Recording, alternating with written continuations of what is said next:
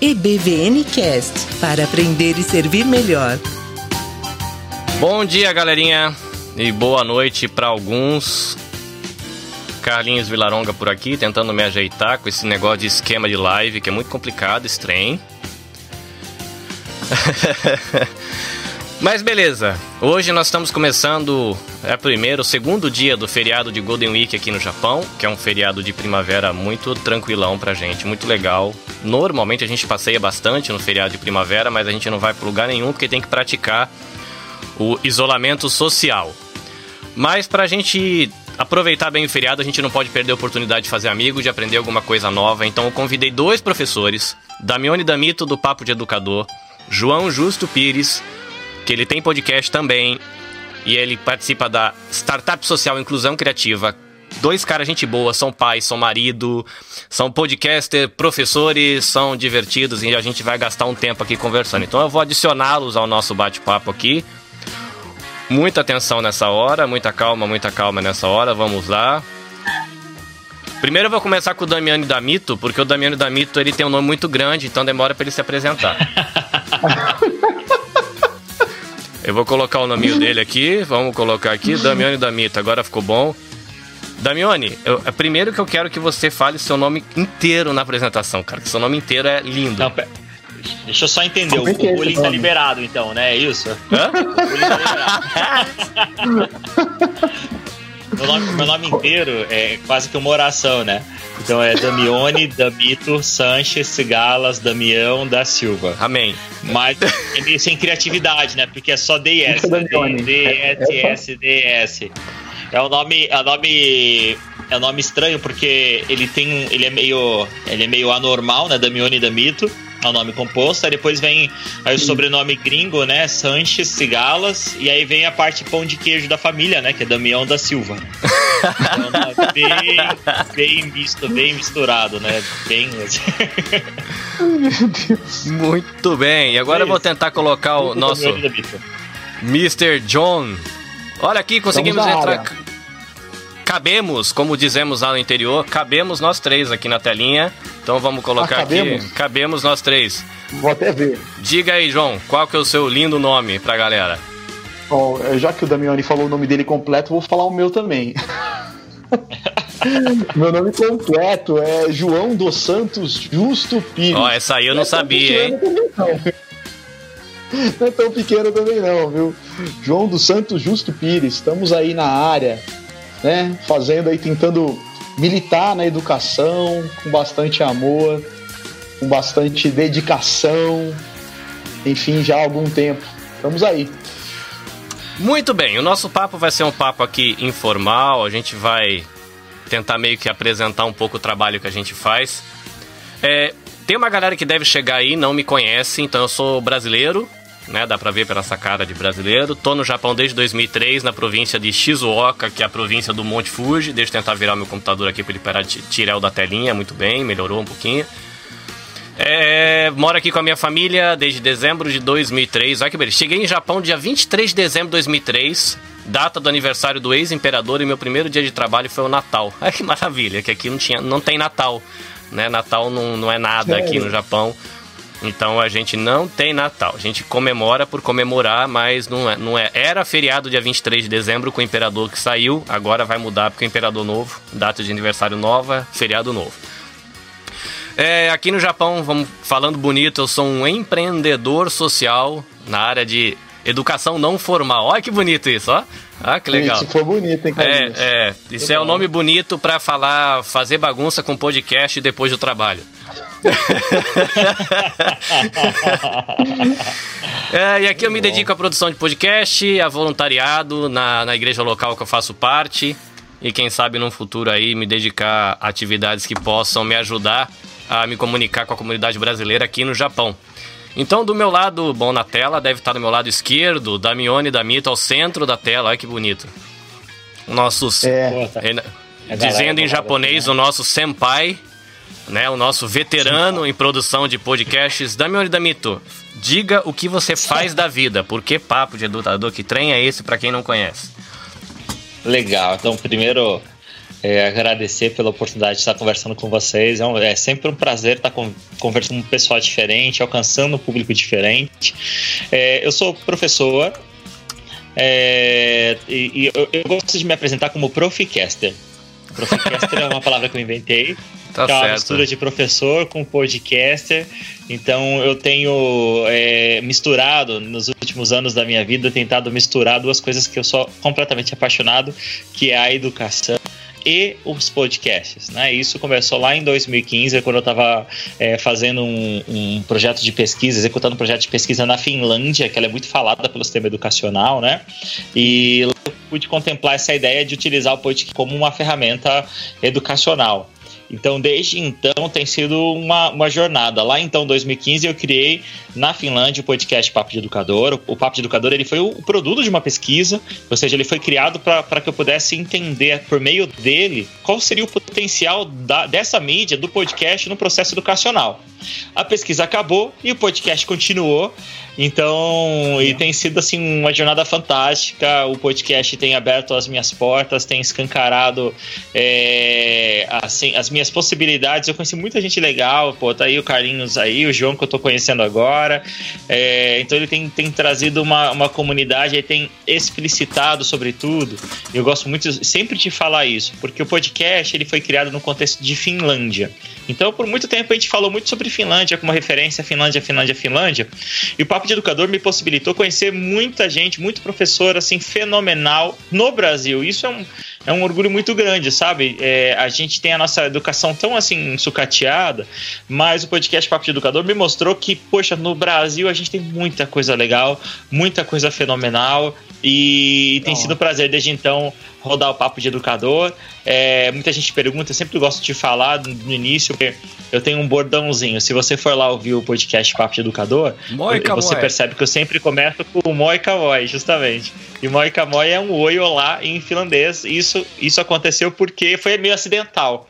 Um dia anterior do meu do episódio piloto, eu tava conversando com um adolescente finlandês e eu falei, cara, me ensina aí algumas palavras em finlandês engraçadas, assim, um jeito, é, um jeito legal de falar oi. Então eu, eu falei, no Brasil a gente fala ó, bom, e aí, é nóis. E aí ele falou assim: ah, moi camoi. E me veio na mente, eu falei brincando e ficou. Até hoje tá rolando moi camoi. Então aí. Se, você ouve o podcast Papo Educador, moi camoi pra todos vocês. É, deixa, eu só, deixa eu só entregar um peixe aqui, né? É, o meu podcast, eu comecei o meu trabalho com podcast com o EBVN Cast, que é um podcast confessional. Eles pretendem ser um podcast para introdução. Eu falo que é uma janelinha para o quintal teológico. Então a pessoa não vai nem entrar pelo meu podcast, ela vai abrir a janelinha e falar: olha que legal lá fora. Aí ela vai encontrar caminhos para abrir a porta e caminhar no jardinzão lá. Mas agora eu tô começando o podcast com. É. E aí, estudante, Genki? Esse Genki quer dizer tudo bem? Tá perguntando se a pessoa tá bem. E eu comecei a fazer isso porque eu achei o Moi Kamoi tão legal. Eu falei, pô, Moi Kamoi, né, meu? Parca, todo mundo ouve e fala, pô, o que, que é isso? E aí agora, quem não é do Japão e tá ouvindo essa questão do Genki, Genki. É, é, eu não falava. Eu começava, e aí, estudante, tudo belezinha? E alguma coisa assim. Aí eu falei, não, vou, tá mais legal. Do, do Amione tá mais legal o negócio, vou copiar. que bom, que bom. Feliz. Que da hora. Genki. É Genki, Genki. É Genki quer Genki. dizer você está estar bem. Aí pode ser da emoção, pode ser do físico, vai vai tudo. E aí, João, que o que, que é o inclusão criativa? Diz pra gente. Então, é, é para explicar a inclusão criativa, né, eu vou ter que falar um pouco da minha história. Né? A inclusão criativa ele tem é, total vínculo, é uma startup social, mas tem um total vínculo com a minha vida. E o que, que é que aconteceu na minha vida? Acabei de contar aqui, estava falando é, é, pro Damione que eu casei, enfim, antes de nós iniciarmos aqui o nosso bate-papo online. E, e, enfim, quando eu casei, eu casei no ano de 2017, do, do ano 2007, perdão. Um ano depois eu tive um filho, só que esse filho nasceu com prematuri, nasceu com prematuridade extrema, ele nasceu de 24 semanas. Nossa. Então meu filho ele tem é, deficiência física, cognitiva e visual. Meu filho é deficiente. E, enfim, eu sou professor, e o mais legal é que minha mulher também é professora. E só por curiosidade aqui falando, né, meu pai é professor, minha mãe é professora, tenho um irmão que é professor, minha irmã é professora. todo mundo tá, tá é, é da, da, é, enfim, da minha família é vinculado à educação. E aí nós tínhamos um, um, digamos assim, um dilema, né? Uma situação a, a, a se resolver. Tá, nós somos de uma família de professores, mas agora nós temos uma pessoa com deficiência dentro de casa e como é que nós vamos fazer para incluí-la dentro da escola? Estou falando agora do ponto de vista de um professor pai, não mais simplesmente de um professor que está inclui, querendo incluir seu aluno, mas de um professor que é pai de uma criança com necessidade especial, com, com deficiência, né? E aí começou esse processo. Esse processo foi, enfim, não foi rápido, foi longo, tanto que o Daniel hoje ele tem 11 anos, tá? Nasceu minha segunda filha, que na verdade ela é chave nessa história toda, ela tem hoje 7 anos.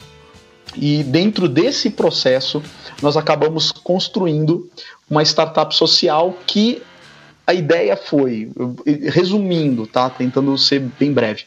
Nós não conseguimos incluí-lo nas escolas. Bem, o Damione deve entender bem o que, que eu estou falando, né, Damione?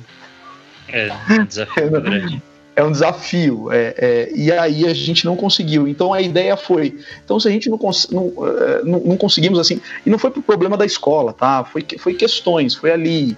A escola que ele se adaptou, só para vocês entenderem, para não dizer que eu estou falando mal de escola, não é isso. É, é, é, a escola que ele melhor se adaptou, Damione, você não acredita, cara, fechou, meu. Ah, ah. Ele ficou um ano na escola. Meu, foi, foi um negócio assim, falei, eu não acredito, velho. Quando eu consegui, fechou. E aí, qual foi a ideia? Trazer a escola para dentro de casa. Então, já que a gente não conseguiu levar a escola, ele, ele até a escola, então traz a escola até ele. Fazer o caminho inverso. Então, nós adaptamos a casa, é, adaptamos, eu estou falando de, de acessibilidade, adapta para ele, né? Então coloca corrimão, coloca isso, coloca aquilo, adaptamos a casa toda, pegamos um, um terreno ao lado para construir um parquinho, enfim, adaptamos a casa inteira para ele, começamos a dar aula para ele, só que nisso começou a aparecer outras crianças. Pô, outros pais, né? Pô, posso levar meu filho aí? e aí começou essa história, né? Vem, vem, vem uma criança, vem outra criança, vem outra criança. E aí nasceu, na época, o Espaço do Plantar. E desse espaço do plantar, a gente passou por um processo de aceleração até na Glocal, que foi quando eu conheci o Carlinhos. E passado o processo de aceleração, a gente fez algumas mudanças no escopo do projeto, né? Para poder atender mais pessoas, porque essa era a ideia, né? E dentro dessas mudanças, nós mudamos o nome para Inclusão Criativa. Então hoje eu trabalho, um dos meus trabalhos, eu continuo dando aula fora, mas um dos meus trabalhos é no Inclusão Criativa, que é uma startup social que tem o objetivo de levar a educação até a criança. Essa é a ideia. A ideia é, é, é, é ajudar as crianças, principalmente, que não conseguem ir até a escola.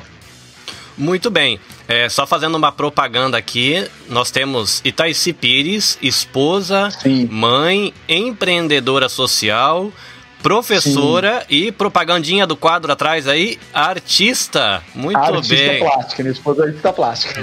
Ah, tem que. Deixa eu só, deixa eu só, desculpa, não, não quero tomar, tomar a frente, mas você Manda ver, que... manda ver, é crossover, é, aqui é crossover, todo mundo pergunta para todo mundo.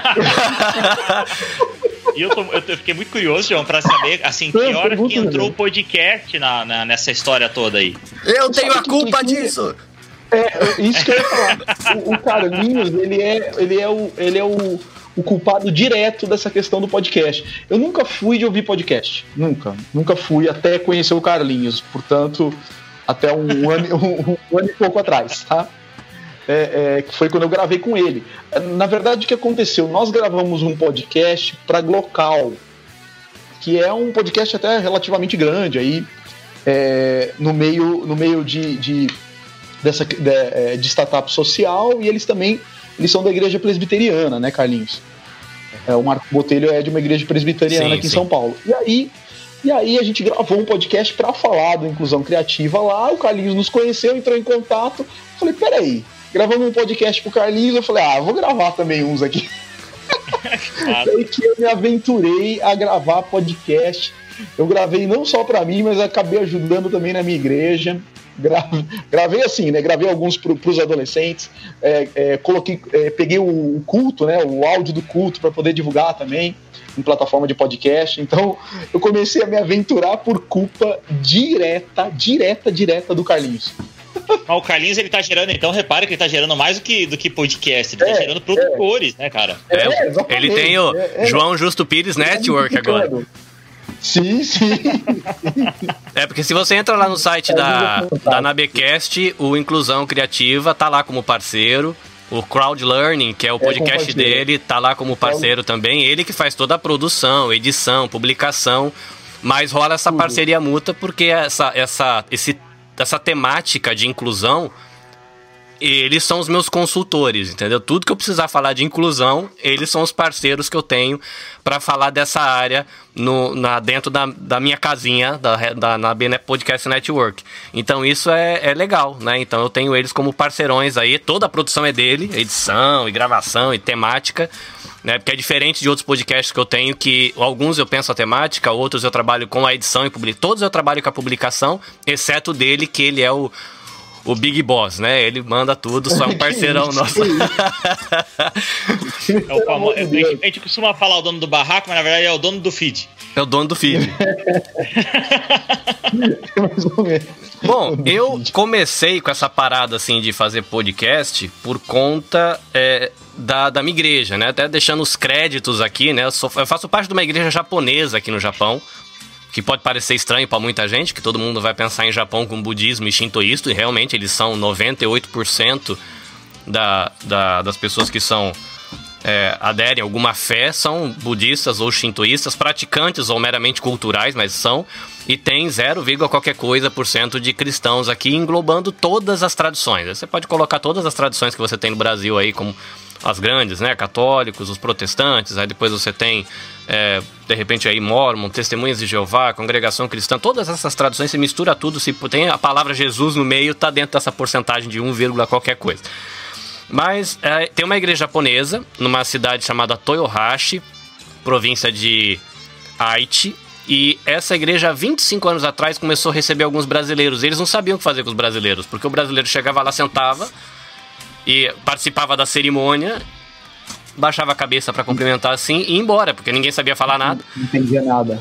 E essa igreja, ela falou assim, cara, a gente precisa ajudar esse povo, porque eles estão vindo aqui mostrando interesse, a gente não consegue conectar, eles não falam a nossa língua. Aí eles ligaram pro Brasil, para uma, até o, o, João falou da igreja presbiteriana, e eles têm uma junta de missões lá, e entraram em contato com eles lá e falaram, olha, tem como vocês ajudarem a gente a cuidar deles? e encontraram uma missionária canadense que a gente chama aqui de Rafu, que é de Half, né? De, ela é meia canadense, meia japonesa, ela é misturada. Então ela fala inglês fluente, fala japonês fluente e era missionária, se não me engano, no Amazonas. Uau! É, então ela falava português também. E a, essa missão da igreja presbiteriana entrou em contato com ela e falou: Olha, tem uma igreja japonesa pedindo socorro lá no Japão para ajudar os brasileiros da cidade. Você topa? E pelo que eu conheço da história, porque eu cheguei nessa comunidade de fé depois que isso rolou, ela topou e veio há 25 anos atrás. Então, na verdade, né, quem, quem é do meio cristão usa muito essa palavra missão, né? Tem os missionários, os pastores, bispos, cada Sim. igreja adota uma nomenclatura. Mas no nosso caso, a, a comunidade brasileira não é a comunidade brasileira que está trazendo a fé cristã para o Japão para alcançar a nação, ainda que essa seja uma intenção da comunidade. Mas, objetivamente, a gente é a missão transcultural da igreja japonesa. Essa ah, igreja japonesa, ela apoia essa comunidade como se fosse uma igreja filha, né? O meu pastor é japonês, japonesão mesmo.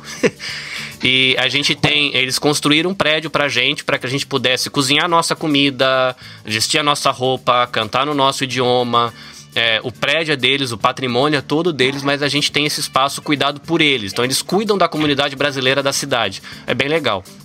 E. O Carlinhos. Diga aí. Quero te fazer uma pergunta, não, só por curiosidade, mas hoje você já fala com, em japonês com o pastor, ou não? Sim, sim, sim. Eu tenho, eu tenho quase 16 anos de Japão e usando uma gíria, uma gíria ou uma frase aqui do Japão, eu nasci pela boca que seria o equivalente ao falar pelos cotovelos.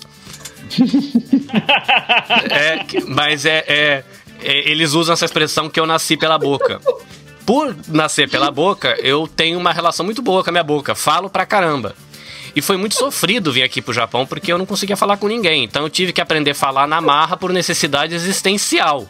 E até por conta disso eu me meti no espanhol, me meti no inglês. Eu aprendi algumas palavras em. Hoje a gente cumprimenta na fábrica, é uma bagunça. Você fala é, good morning pro filipino, fala ni hao pro chinês, xin chao pro vietnamita. O, do, do, os caras de Mianmar é complicado demais. O, o, bom dia deles é desse tamanho assim.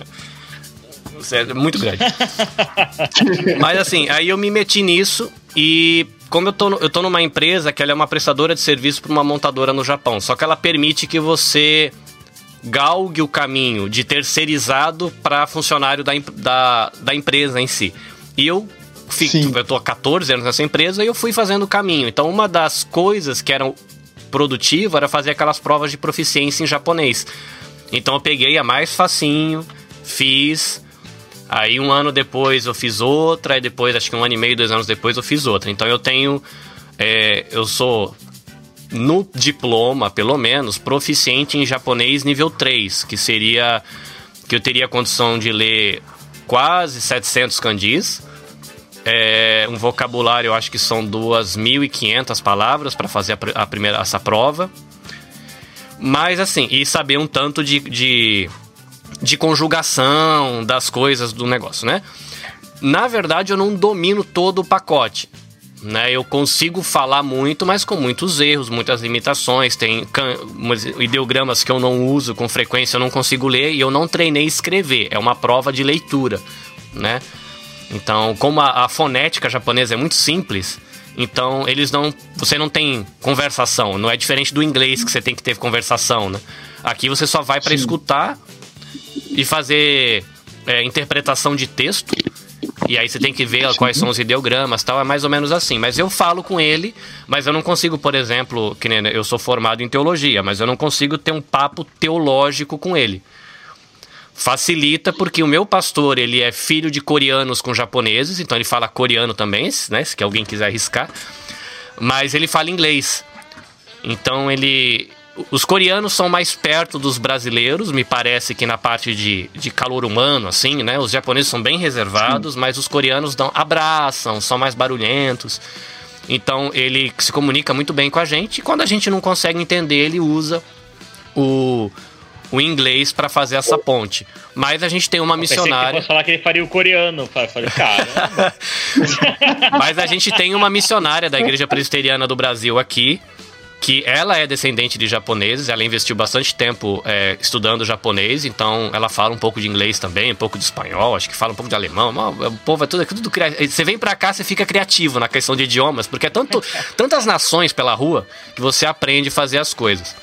Mas eu comecei o podcast porque essa igreja me apoiou para mim estudar teologia. Pagaram bolsa, me deram o livro de presente, me incentivava, dava tapinha nas costas, né? Tiveram a ousadia de me deixar falar lá na frente ao perigo. E... Mas me apoiaram. Então, quando acabou o, o, processo de aprender, me formei, eu falei, não, tem que retribuir essa galera, porque eles investiram muito em mim, cara. O tanto de coisa que eu aprendi em quatro anos de estudo. E aí eu fiz um grupo de estudos que virou um podcast, porque eu mandava uma faixa de áudio para ajudar esse grupo. E é assim que eu me meti na área de ensino e produção de podcast. Agora e vocês, cara? Como é que vocês viraram professor? Acordaram de manhã, tava chupando manga e falaram, poxa, eu quero virar professor. Quem responde primeiro aí? Come, começa, começa. Ela passando oh, na rua, cai na frente da licenciatura, né? Olha, vou te ser sincero, assim, é, Carlinhos. Eu, na verdade, apesar da minha família ser de professores, eu não pensei que eu seria professor. É, é, entretanto, eu sempre tive mais habilidade para a área de, de, exatas, né?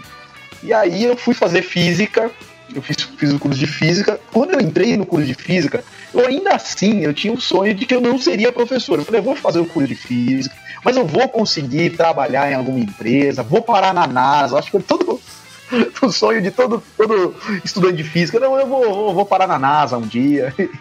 mas assim, é, quando eu estava no primeiro, no segundo ano do, do curso, eu já percebi que eu seria professor. Não teve jeito. eu já senti que, primeiro, né, é, você começa a entrar na. A primeira, no meu caso, eu tô falando do, no caso do João aqui. É, eu percebi que a área já era muito restrita. Eu não tinha muito, tipo assim, peraí, não tem tanta vaga em empresa quanto eu pensei. Uh, não, tem, não, tem, não é tão fácil parar na NASA. peraí, o que, que eu tenho de opções? Então, então o, o, o, o ser professor era uma opção que viria com mais, é, digamos assim, não só mais facilidade, mas mais rapidez. Eu sairia mais rápido, eu conseguiria mais rápido me tornar professor. A segunda coisa foi que eu me descobri professor, quer dizer, eu descobri que eu tinha uma habilidade para falar, eu descobri que eu não tinha vergonha de falar em público, então é, é, quando você chega na faculdade tem aquelas. Enfim, faz lá uma apresentação. Quem vai me apresentar no grupo? Apresenta o João, que é cara de pau. Aí ia lá o João, falava. Eu falei, peraí, então. É, eu não sou tão. Não é que eu tenho, talvez eu tenha jeito pro negócio. Não sei se você entendeu. Eu comecei assim, não quero ser professor, apesar de ser uma opção. E de repente eu fui me descobrindo professor. À medida que o curso ia andando, eu falei, peraí, física tem, uma, tenho, tem espaço para ser professor em física. E além disso, eu tô vendo que eu tenho habilidade para falar. Peraí, vou, vou, vou juntar a fome com a vontade de comer. e foi acontecendo naturalmente. Me tornei professor. O primeiro colégio que eu dei aula foi em 2001. Olha só, tá vendo? Tá vendo isso aqui, Damione? Eu tenho cara de jovem, mas não sou tão novo, tá? Pois é, 2001, rapaz, 2001. Nossa, 2001. tava desmamando, pô. Exatamente, eu imaginei. Ô, louco! em 2001 eu fui professor, eu estava no último ano de faculdade, mas já dava aula num colégio e, enfim, segui a carreira de professor aí. Estou até hoje dando aula e, e vambora, né? foi assim, foi natural. Boa, boa. E, e tu, Damione? Caramba, eu tô brincando. Eu comecei a dar aula em 2003 é, um pouquinho depois de você. Eu, eu tive uma, uma, uma, trajetória meio, meio um, pouco, um pouco diferente, porque assim, na minha família não tem só a minha tia, que é professora, mas assim, a minha tia ela é um pouco. A gente não é tão próximo, assim, a minha família é uma família bastante grande, mas está muito esparramado. Então a gente acaba Sim. não tendo tanto contato. Então eu não tive muita influência, assim. Eu sabia que ela era professora, mas não, não acompanhei esse dia a dia. Mas é, eu me descobri professor na época ainda de escola, de ensino fundamental 2. É, eu gostava muito de explicar, então as oportunidades de dar seminários na escola era uma coisa que me completava, que me deixava feliz, Sim. me deixava empolgado. E, e eu tive certeza que eu queria ser professor no meu ensino médio, quando eu fui fazer o curso técnico. Então eu fiz um médio técnico e durante o curso técnico eu, eu ficava muito focado, porque eu queria ser professor mais da área técnica. Isso eu tinha muito claro assim na minha cabeça. E eu lembro que uma, uma fase que me marcou, uma, uma situação que me marcou muito, uma professora ela achou estranho, olha que, que, que, ponto, né? O, o nível de, de atenção que eu tinha na aula, né? O nível de interação, né? Quanto eu, eu era realmente aquele cara meio caxias, de estar tá lá na frente, de estar tá perguntando, de estar tá questionando, de entendendo. E ela perguntou por que, que eu tinha tanta atenção assim. Eu falei, ah, professora, isso me marcou muito. Eu falei, porque um dia eu vou ensinar isso que você está me explicando. Né? Então, assim, eu tinha essa, esse foco muito grande que eu queria ser professor. E, e, e hoje eu tenho a alegria de ter ela como minha parceira de, de, de, de, de, de sala de professor, né? Ela dá aula na mesma instituição. Pois é. é então, assim, eu, eu tive, tive, essa convicção, mas eu queria ser professor nas disciplinas técnicas, né? Não do núcleo propedêutico. Então eu fiz o curso técnico, depois eu fiz a graduação, a pós-graduação. Eu me aventurei um pouco no mercado corporativo, não, não eu digo não educacional, é, trabalhei em projetos grandes, trabalhei na IBM Brasil, com projetos bem grandes, assim, e paralelamente eu dava aula. Então, eu dava aula à noite ou finais de semana, né? Então, sempre dava aula no curso técnico, é, trabalhava durante a semana no, no ambiente corporativo, não educacional, e depois à noite ou final de semana eu dava aula em cursos técnicos. A minha chave ela virou mesmo em 2013, quando eu entrei é, no corpo docente do Instituto Federal de Educação de São Paulo, aonde eu é, abdiquei a minha, a minha carreira técnica, digamos assim, no mercado corporativo, né? É, e desde então eu tenho me dedicado a, a, a, a somente ao ensino. Em 2015, quando eu fui para a Finlândia, para mim foi uma, uma, a Finlândia para mim ela é, ela é, muito marcante na minha história, porque quando eu fui para a Finlândia, olha que engraçado, eu conheci a educação é, como ciência. Então, para mim, a educação, é, ela olhava para a educação como um dom, como algo para é, para se trabalhar. Eu, esses dias, inclusive, um amigo meu mandou um, um, um, diploma de um curso que eu dei sobre didática em 2005, mas meu, eu nem sabia do que eu estava falando. Então eu tinha algumas práticas que eu julgava que eram práticas exitosas, que funcionavam. Eu trabalhava em uma instituição que me premiou por três anos seguidos, né? Como, como a menor evasão e tal. É, então eles pediram para eu replicar isso para os outros professores, mas eu nem sabia do que eu estava falando né? Assim, é, olha, gente, eu faço isso, funciona, vamos fazer isso que é legal. É, chamava assim aulas shows, aula show na informática inteligente. Olha aqui, que né?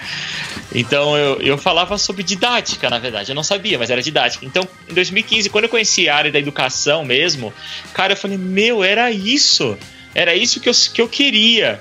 Então eu tava, o que eu estava buscando, as perguntas que eu tinha, que eu não tinha resposta, tá aí. Né? Eu conheci a educação como ciência. E a partir daí eu entendi, conheci a educação como ciência, respondi essas questões, mas assim, azar o meu, porque eu achei um milhão de outras questões novas, que até hoje eu estou tentando responder, né? E a gente está nesse dia a dia, inclusive no Papo de Educador, tentando responder elas e gerando novas dúvidas. Eu acho que essa, esse que é o, o legal da coisa.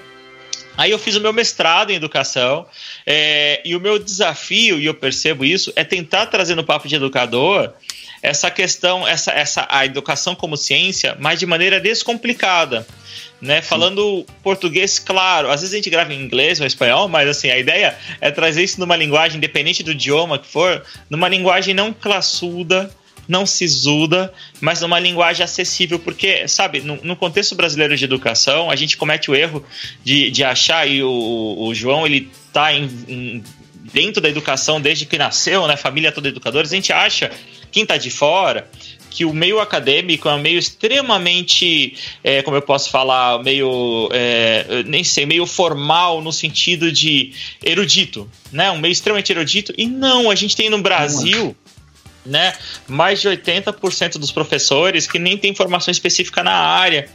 E esses caras, eles têm várias perguntas, eles querem fazer coisas diferentes, mas eles não sabem nem por onde começar. Sim. Então a ideia usar no papo de educador, esse é o nosso desafio, é usar uma linguagem simples, mas não rasa, mas simples, para que ela seja acessível e, e, principalmente que ela seja transformadora, que o, que o, que o educador ele possa ouvir a cada episódio do papo e falar, pô, eu quero usar isso na minha sala de aula amanhã. Né, eu, eu acho que eu consigo mudar isso. Então, que gere insights para que no dia a dia ele possa falar, pô, por que, que eu acho dessa maneira?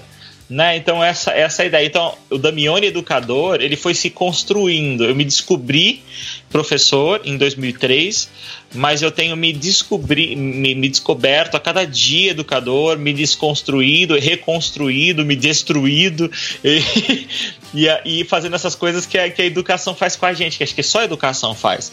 E é uma grande paixão, né? A educação ela é um, um o lugar, ele é, eu brinco, né? Eu falo que a educação é o terreno onde eu quero construir a minha casa e ficar o resto da minha vida, que é minha, minha grande paixão, né? Olha, eu vou, eu vou confessar uma coisa aqui, que o, o podcast Papo de Educador, ele me ajuda bastante, inclusive na produção de podcasts. Tem coisas que é que nem o João falou que a culpa dele ser podcaster é minha, e a culpa de eu ser podcaster e do jeito que eu sou é culpa sua, João, o Damione. Porque eu, eu uso. Eu fico feliz se te peço desculpa, não sei. Porque assim, eu comecei é, a ouvir o papo de educador para tentar melhorar a maneira como eu passo a informação que eu encontro. Que eu me entendo como um, um multiplicador, um cara que só que faz ponte entre o conhecimento e a pessoa que quer estudar um facilitador, né? Eu gosto de falar que eu sou um facilitador. Só para apontar caminhos, eu descubro o curso online, passo pro pessoal, descubro um podcast legal, falo pro pessoal. Aí falando de podcast legal, né? Escutem, né? Cloud Learning e Papo de Educador. é, mas eu tenho, por exemplo, eu lembro que um, um episódio que me marcou bastante foi você falando que a gente devia se preocupar não só com é, a questão da aprendizagem, mas também da ensinagem né? Que eu lembro que tinha. Essa foi legal. É, um, uma coisa que me marcou bastante também foi quando falou. É, eu não vou saber qual é a sigla, mas. É Learning by Project. É isso? Aprendendo por projeto, alguma coisa, não sei como é que é a tradução isso, disso. PBL. Isso. Aí, por que, por que, que isso é interessante pra gente aqui no Japão? É, a gente tá aqui, chegou os pais como descendentes de segunda ou terceira geração de japoneses mas que a grande maioria não falava japonês. No meu caso, eu não falo mesmo, né? Porque, para decepção dos nordestinos baianos, eu sou um baiano de pele clara, então eu não tenho a honra de poder defender a, o que eu tenho lá em cima, minha genealogia do afro, eu não, não tenho isso no meu biotipo, apesar de minha avó, ela ser. Minha bisavó, ela é uma mistura de negros com índios. Então eu tenho no meu sangue o sangue afro, mas está lá longe. Eu só revelo ele quando eu sento na bateria e sou feliz pra caramba, nos tambores e na percussão. então, assim, pros baianos eu sou uma decepção, porque o baiano branco, né? Nem para defender o afro não dá. Tô aqui no Japão, e não, é, não tem cara de japonês, né? Então é bem complicado que o pessoal fala comigo, ah, o cara do Japão. Aí na hora que olha, eu falo, cara, mas você tem olho verde, o nariz desse tamanho, Japão. mas, é, eu não sei por que, que eu comecei a falar disso aqui, porque ótimo. Ah, você tava falando do papo ah, da, daquele... verdade. Então. E aí a gente veio para cá os pais falando português, alguns falando um pouquinho de japonês, aprendem. Só que a, os nossos filhos cresceram aqui. Eles são completamente fluentes. Então, os pais que se envolvem em voluntariado, por exemplo, em igrejas, que é o ambiente onde eu trabalho e transito bastante, eles ficam com um problemão na mão, porque eles falam o português para a vida da casa, do cotidiano, e os meninos entendem isso para o cotidiano. Os pais têm uma carga de conhecimento, seja de experiência de vida, teologia ou de qualquer coisa, em português, que não consegue comunicar para o garoto ou para a garota porque eles não entendem o português para esse nível de discussão. Tipo, se eu falar soteriologia para um brasileiro, com um pouquinho de cuidado você explica, ele vai falar, ah, so... ah você explica que vem do grego. Enfim. Você explica para um adolescente japonês, ele fica com aquela cara de ponto de interrogação para você, fala do que você está falando. Porque nem a tua explicação em português acessa o conhecimento Entendi. deles, porque para muitos deles né? o português é para mamãe me dá leite, cadê minha meia? Hoje a gente vai sair que horas? Uhum. Vai dormir ou pode ficar no game? Para muitos o vocabulário é básico. E quando a gente Entendi. falou dessa questão do aprendizado por projetos, uhum. falei, cara, pode ser uma ferramenta, de vez de tentar. Porque a gente aqui que faz voluntariado nas igrejas, né, que é o meu contexto, a gente é muito velha guarda. Né, no Papo de Educador se fala muito né, do professor como o detentor do conhecimento e que a gente tem que passar, porque às vezes o garoto que está com o smartphone na mão na sua aula sabe muito mais sobre você do que sobre o tema que você está explicando do que o próprio professor. Né? E, às vezes ele estudou no, Isso, no, no, no, YouTube e ficou sabendo mais do que você. Mas é, eu achei uma alternativa e até por isso eu desafiei alguns adolescentes, que nem o meu filho, ele tem um podcast que está assim meio, ele só tem um episódio no momento porque quando a gente ia começar a é, estruturar ele, veio a questão da pandemia, então a gente não pode encontrar a molecada para eles fazerem. A intenção do seu podcast era para ser um podcast bilíngue, mas vai ser um podcast agora é, só em japonês, a ideia, com os adolescentes conversando. Com uma, no papo deles, mas trazendo essa temática da espiritualidade, né? Explicando o que é a fé cristã para os amigos e eles também tentando entender o que é a fé cristã, porque para responder alguma pergunta eles vão ter que estudar. Mas isso nasceu de ouvir papo de educador, de falar não, vamos então ah. pegar um projeto em podcast onde eles possam fazer alguma coisa que vai levar eles à busca do conhecimento, ainda que uma busca direcionada, mas uma busca é, meio que não tutoriada, mas de alguma maneira solitária, porque a gente como pai não consegue levar essa informação para eles, então a gente tem que conduzir eles na busca, né? E tem o que nem... É, mas essa, essa busca ela é, mas você tá certo, essa busca ela não precisa ser assim Como jogada. Vira, né?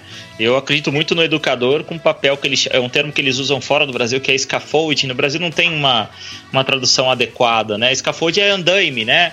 mas é no sentido de daquele cara que está dando o suporte necessário para que o indivíduo ele possa estar tá ali construindo o próprio documento, o, o conhecimento, né?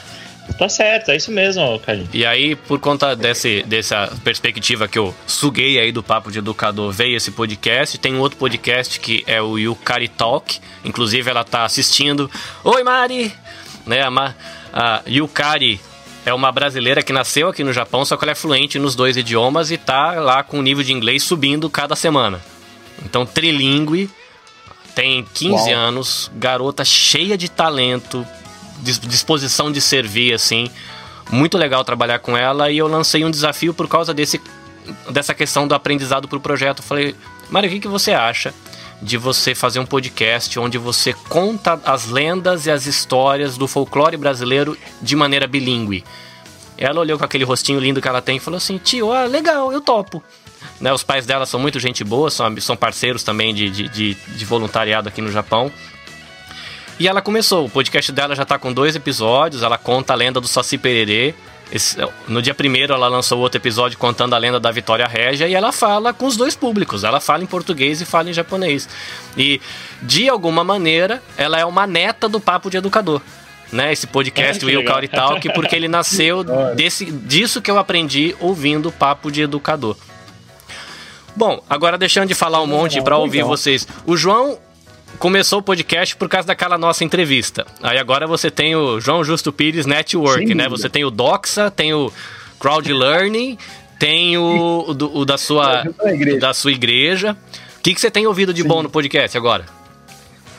Então, Carlinhos, agora nesse mês de, pan de pandemia, é, eu não ouvi muito podcast.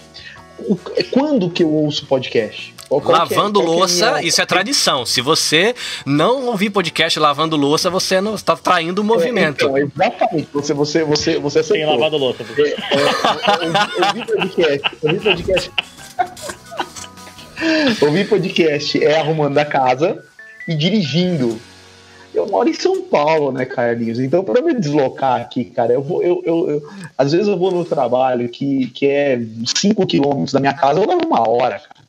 Então, então assim, o que, que, eu vou, que, que eu vou fazer para não enlouquecer? É aí que eu ouço podcast. O que aconteceu é que nesse mês e meio a gente vai fazer dois meses, estamos dentro de casa. Então eu estou ouvindo menos podcast, mas eu gosto de podcast de ciência, eu gosto de algum podcast de educação, eu gosto de ouvir muito podcast é, vinculado à área, digamos assim, mais teológica. Eu ouço Antônio Carlos Costa, não sei se você conhece. Já conheço, não acompanho, mas eu conheço. O Antônio Carlos Costa, é, ele é do, do, do Rio, é, Rio de Paz. Rio de Paz. Esse mesmo. Aquele Esse que fez mesmo. aquele uma vez, há uns anos atrás, ele encheu a praia de Copacabana de Cruz Isso, lá para falar de morte e tal. É, exatamente, exatamente. É ele mesmo.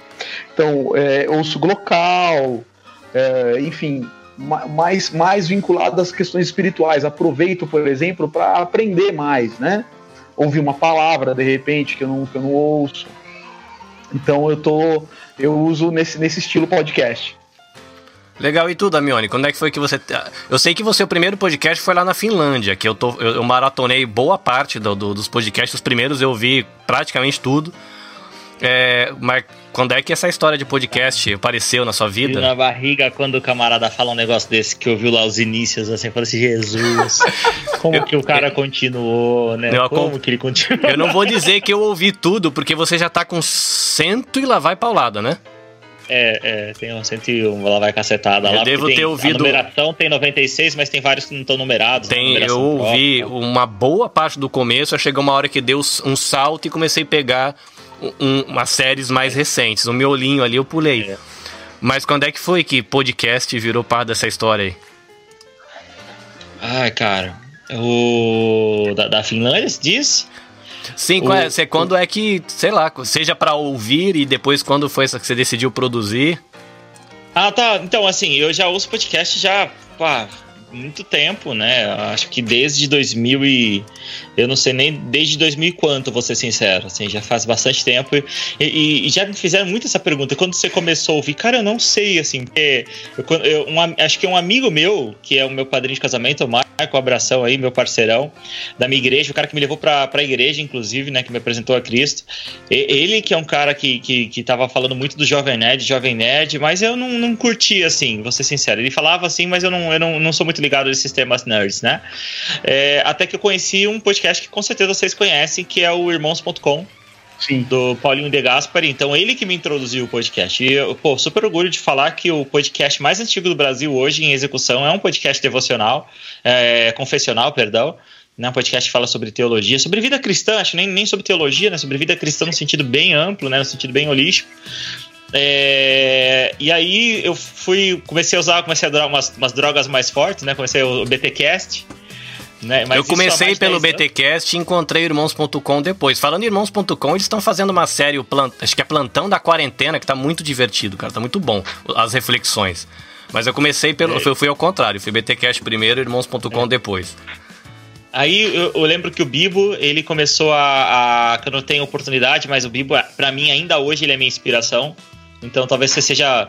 Se o, se o, o se o, o Papo é o, é o vô do, da, da, da menina que você falou, Não, o, o Bibo é o bisavô.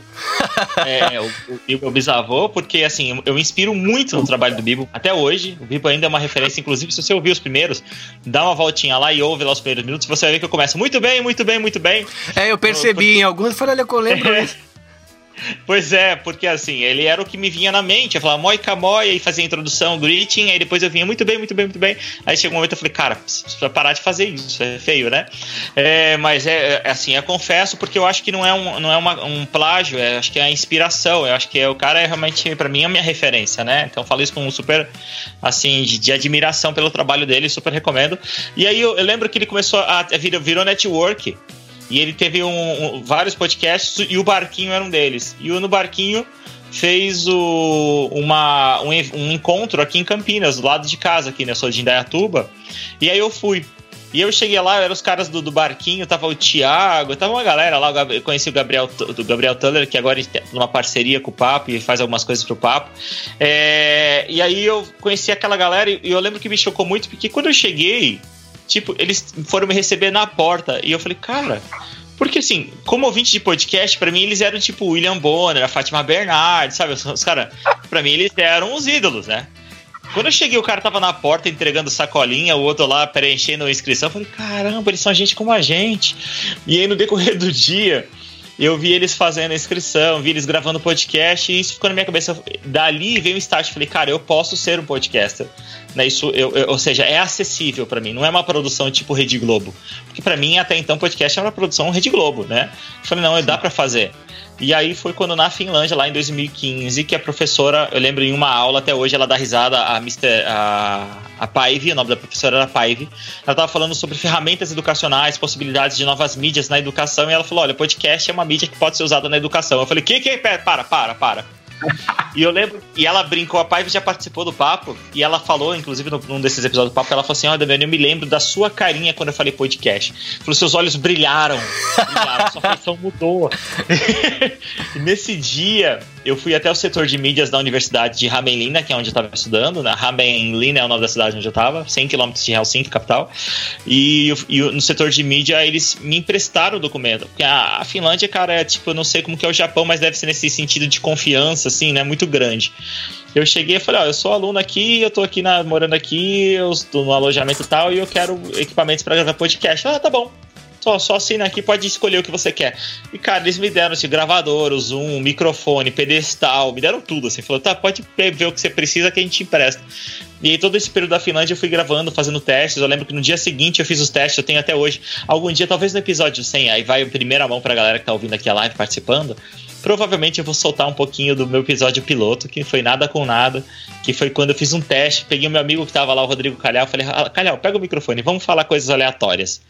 E aí falei coisas aleatórias, gravei um piloto, assim, que não foi pro ar, né? Que não tem nada com nada, é só uma brincadeira, eu basicamente bulinando ele e fazendo bullying lá, né? É... E aí foi, cara. E a partir daí eu gravei o episódio 1, o 2, o 3, aí deu um. É, tinha jogado no SoundCloud, aí eu falei, pô, eu gostei de fazer isso, eu vou continuar. E aí eu fiz o meu site, aí eu fiz o logotipo, e aí foi, cara. E aí foi um episódio atrás do outro. Você repara que se eu tivesse realmente uma assiduidade grande, se eu tivesse levado ele com um podcast, eu teria já 200, 200 300 episódios. Mas se você olha principalmente no início, era um podcast por mês. Depois teve um período que eu fiquei dois meses sem lançar podcast. Então não tinha uma regularidade. Na verdade, regularidade ainda não é um meu forte, né? A gente ainda apanha, apanha um pouco para isso.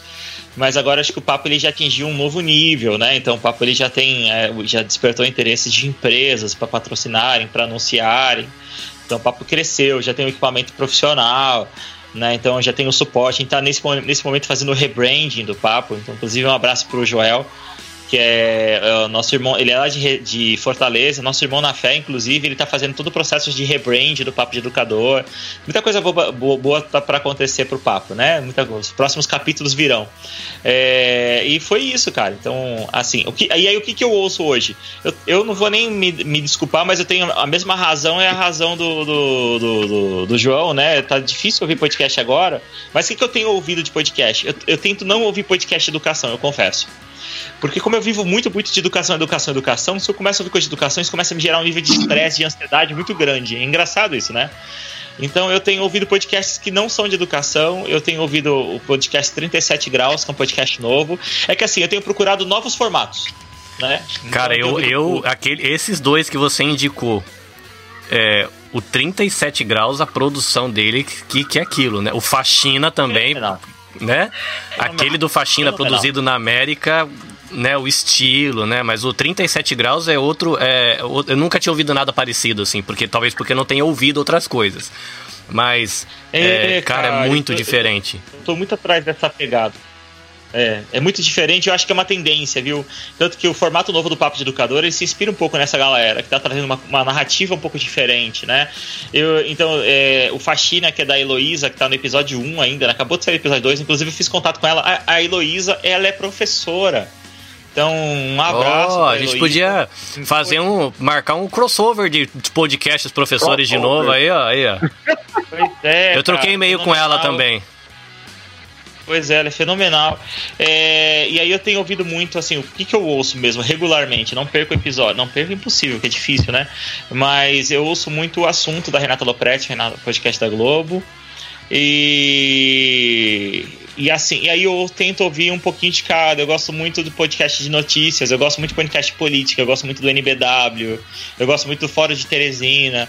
Mas eu também tenho procurado outros formatos só para me me, me pra esvaziar a mente, né? Então eu tenho ouvido muito que história é essa do Porchat para dormir, né? Que é porque são, o cara falando groselhada lá, então eu fico viajando na maionese. Eu tenho ouvido um pouquinho do lado, do lado B do Rio. É, eu, eu, cara, o meu, meu feed tem 45 podcasts. É, o meu, então... o meu não tá nesse, nesse nível hardcore ainda. Eu vou até conferir quantos tem aqui agora, porque eu andei adicionando coisa nova essa semana, cara. Quantos podcasts será que tem aqui? Mas é um monte. Vamos lá, 3, 6, 9, 12, 15, 18, 21, 24, 25, 26. É porque é, já não dá, já não dá para acompanhar. É, porque inclui os que eu produzo ainda, que além de eu gravo, edito, posto e acabo de postar e eu vou lá ouvir para ver se eu não fiz nenhuma bobagem. Deixa eu perguntar uma coisa para vocês, assim, eu não sei se vocês têm essa doencinha que eu tenho, e eu gostaria muito de saber se outras pessoas têm essa doencinha. Eu costumo ouvir várias vezes. É, bom, é que vocês produzem um milhão de podcasts, né? Mas eu costumo ouvir várias vezes o meu episódio. Eu vocês tenho. Também? Tenho, tenho. Eu tenho. Uh, que bom, cara. Cara, eu vou. Eu vou eu, na próxima sessão com o psiquiatra. Eu, eu tenho um amigo que ele, uma vez, ele pegou um programa desses de fazer animação, tipo entrada de filme. E uhum. ele fez um negócio assim, falou assim, cara, eu tô, tô aqui, tô trabalhando um mês para conseguir fazer isso. Eu não lembro qual era o prazo que ele tinha, mas ele tinha trabalhado muito, porque ele pegou o programa do zero, não sabia nada. E ele fez um letreiro, que acho que o letreiro descia, aí vinha aquelas músicas de cinema por trás, o letreiro caía e fazia o barulho sincronizado. Então tinha todo. E a música assim. Ele falou, velho, eu já tô tipo há uma semana, já devo ter visto esses 5 segundos de animação umas duas mil vezes. Era um negócio assim. Porque toda vez eu ouço e eu acho que vai dar errado.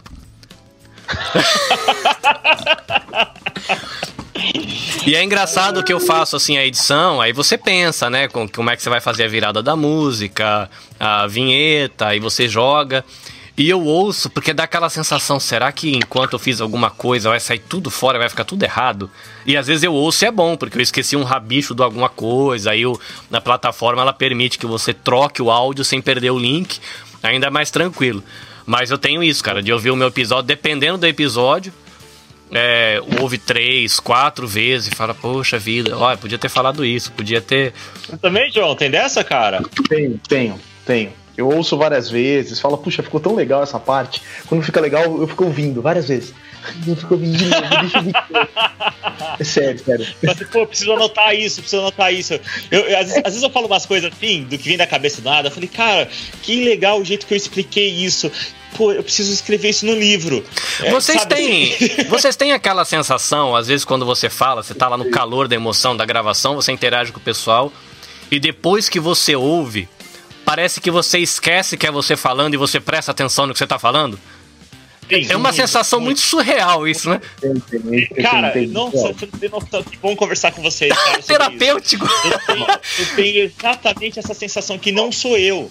Parece que eu tô ouvindo um podcast que eu nunca ouvi na vida, né? Nem parece que fui eu que roteirizei, que entrevistei, que editei, né? Parece que eu nunca ouvi aquilo, cara. É engraçado isso. Cara, que coisa doida, que sensação doida isso. Eu tenho um amigo aqui do Japão que ele, ele tá aqui comentando no, no chat do YouTube, ele falando que lavando louça é o número um. Dirigindo é o número 2. O nome deles é, é Messias Lins, é um amigo aqui da cidade do lado. Ele falou que ele costuma ouvir o episódio um montão de vezes, mas ele mandou avisar que não produz nada. Pô, então você já tem, já tem o requisito, já tem o requisito que você precisa para isso, então, cara. E a, já tá infectado com essa tampinha aí. E aí o Kari mandou, mandou uma mensagem para mim fazer uma correção ao vivo, porque ela não tem 15, ela tem 16. Pô, isso faz ah. mal monstruosa para essa faixa de idade. Né, que eu foi, foi um desrespeito, perdão, Mari, né? Estou aqui corrigindo o bate-papo. Bom, Isso já é meio a diferença de, de 15 para 16 de pagar ou não a passagem do busão, de entrar ou não no brinquedo na Nossa, Disney. Com certeza. É, faz com muita certeza. diferença. é um, é um universo. Eu vou fazer alguma coisa aqui, eu vou fazer uma coisa aqui que nos meus podcasts é um pouco mais comum, que é o assunto ser puxado pro lado da espiritualidade. Né, eu... Deixa eu só, só desculpa, antes de começar, deixa eu só mandar um abraço. Manda. Um Xuxa, desculpa, cara. Não, não, manda aí, manda aí, manda aí. Linda maravilhosa Lani que tá ouvindo. Eu tenho que aproveitar que essas pessoas estão no ar, que não me cansaram, não cansaram de me ouvir ainda. Uh, quero mandar também um abraço pro Paulo Evaristo. O Paulo Evaristo também é nosso irmão e ele é um dos profissionais assim da educação que eu mais admiro pela constância. O cara que eu conheço há, há mais de 10 anos e ele tem um ritmo frenético na educação, é um cara que dá um bom testemunho. Tem uma referência de cristão que eu tenho, eu acho que é o Paulo Evaristo. Então, um abração, Paulo. Sei que você está acompanhando essa live com a gente aí. E para minha esposa, que é minha fiel escudeira, minha cúmplice de todas essas loucuras aí, tá? Então, desculpa aí interromper vocês. Não, não, tá certo. É, então, agora eu vou aproveitar o momento. É, você é pai, você tem a sua esposa, você tem é, uma ou duas filhas? Eu tenho, eu tenho um casal. Um casal. Tem a Bia, de 13 anos, e tenho o Luquinhas, de 1 ano. Eu tenho dois primeiros filhos. a diferença deles é muito grande, né? São dois primeiros filhos, né? É, eu tenho o Matheus com 17 e eu tenho o Nicolas com 5. Apesar... Também é grande. Hein? É, sim, é um tá brincando de Lego na sala e o outro jogando PS4 online no quarto. Mas, às vezes, como ontem à noite, eles estavam jogando futebol de botão na mesa da cozinha. Que ótimo. tem, tem uns momentos que o universo se encontra. Se encontra, se encontra. So, em, no caso de meninos, né? Menina não tem essa possibilidade, não. Você. São dois filhos, né? É uma menina e um menino, né, João? O meu é, eu só eu tenho um casalzinho. Eu tenho um casal, é um menino com 11 anos, o Daniel, que eu contei agora há pouco, né? E a menina que tem 7, né? É, a única curiosidade aqui, viu, Carlinhos e, e Damiani, é que aqui todo mundo é de outubro. Eu sou do dia 11 de outubro, minha filha é do dia 3 de outubro, meu filho é do dia 15 de outubro, inclusive aqui no Brasil é dia do professor, tá? Ah! Tudo de outubro. Tudo de outubro. Ah, eu, eu tive essa honra aí, meu filho nasceu no dia 15 de outubro. Cara, como é que as esposas de vocês é, toleram, aguentam e suportam vocês na produção de podcast? Porque a minha é, é, de vez em quando ela, ela fala assim, então, né, voltando para o planeta Terra, né, vamos, louça, né?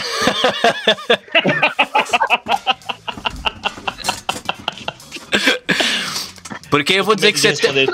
Eu, eu, eu, eu, eu falei, eu falei da, da, do apoio que a igreja recebeu, mas aqui em casa a heroína é ela, né? Porque para mim ser um marido que produz podcast, eu não produzo só o meu né? Eu, eu apoio a produção do podcast da Yukari. É, eu estou envolvido com produção do Pamitê, que é o podcast do Instituto Maria da Penha. Eu estou envolvido na produção do podcast que chama Virtus, que é da Universidade Federal de Pernambuco. Eles falam com profissionais de segurança pública e discutem essa temática, a questão da segurança, direitos humanos. Então eu tenho algumas outras coisas. Eu produzo um podcast agora que está nascendo, que é de uma iniciativa que já existe, que é o Confissões de uma Mãe Missionária, que é uma família, que é a família Petrelli, eles estão em Uganda, na África, e ela, por ser mãe, tem dois filhos lá na, na África, é, ela se comunica com as mães falando desse universo, se preocupar com o filho, qual que é o perrengue de casamento e estar tá num país completamente diferente do seu, como é que funciona.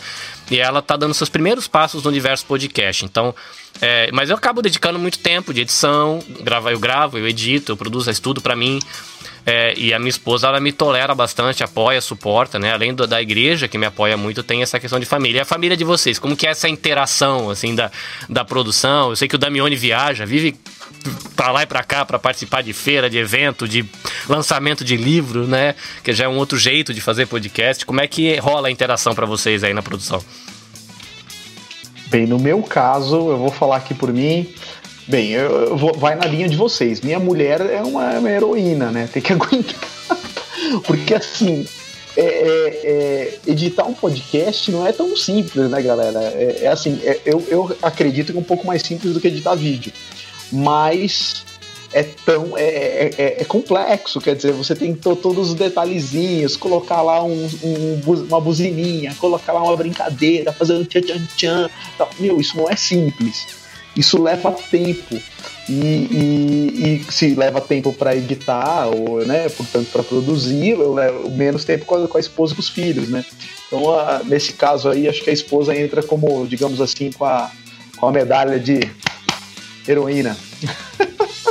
Tem que me aguentar. É, é, bem isso mesmo, porque é, é, é uma demanda muito grande, né? Eu acho que eu, eu, eu já parei algumas vezes para ponderar quanto tempo eu levo para cada episódio do papo. Claro, cada episódio é um episódio, a maneira como eu faço episódio é bastante diferente. Se você maratonar o papo, você vai ver que tem assim um mundo de formatos diferentes dentro do papo, porque o papo, lembra que eu falei, ele era um produto de uma pesquisa. Então, era necessário testar formatos diferentes. Então, a gente tem pelo menos cinco formatos diferentes, com durações diferentes. Então, assim, é, eu tenho total apoio da minha esposa. Eu acho que se eu não tivesse esse apoio integral, assim, é, eu acho que não teria, não seria possível, não seria viável.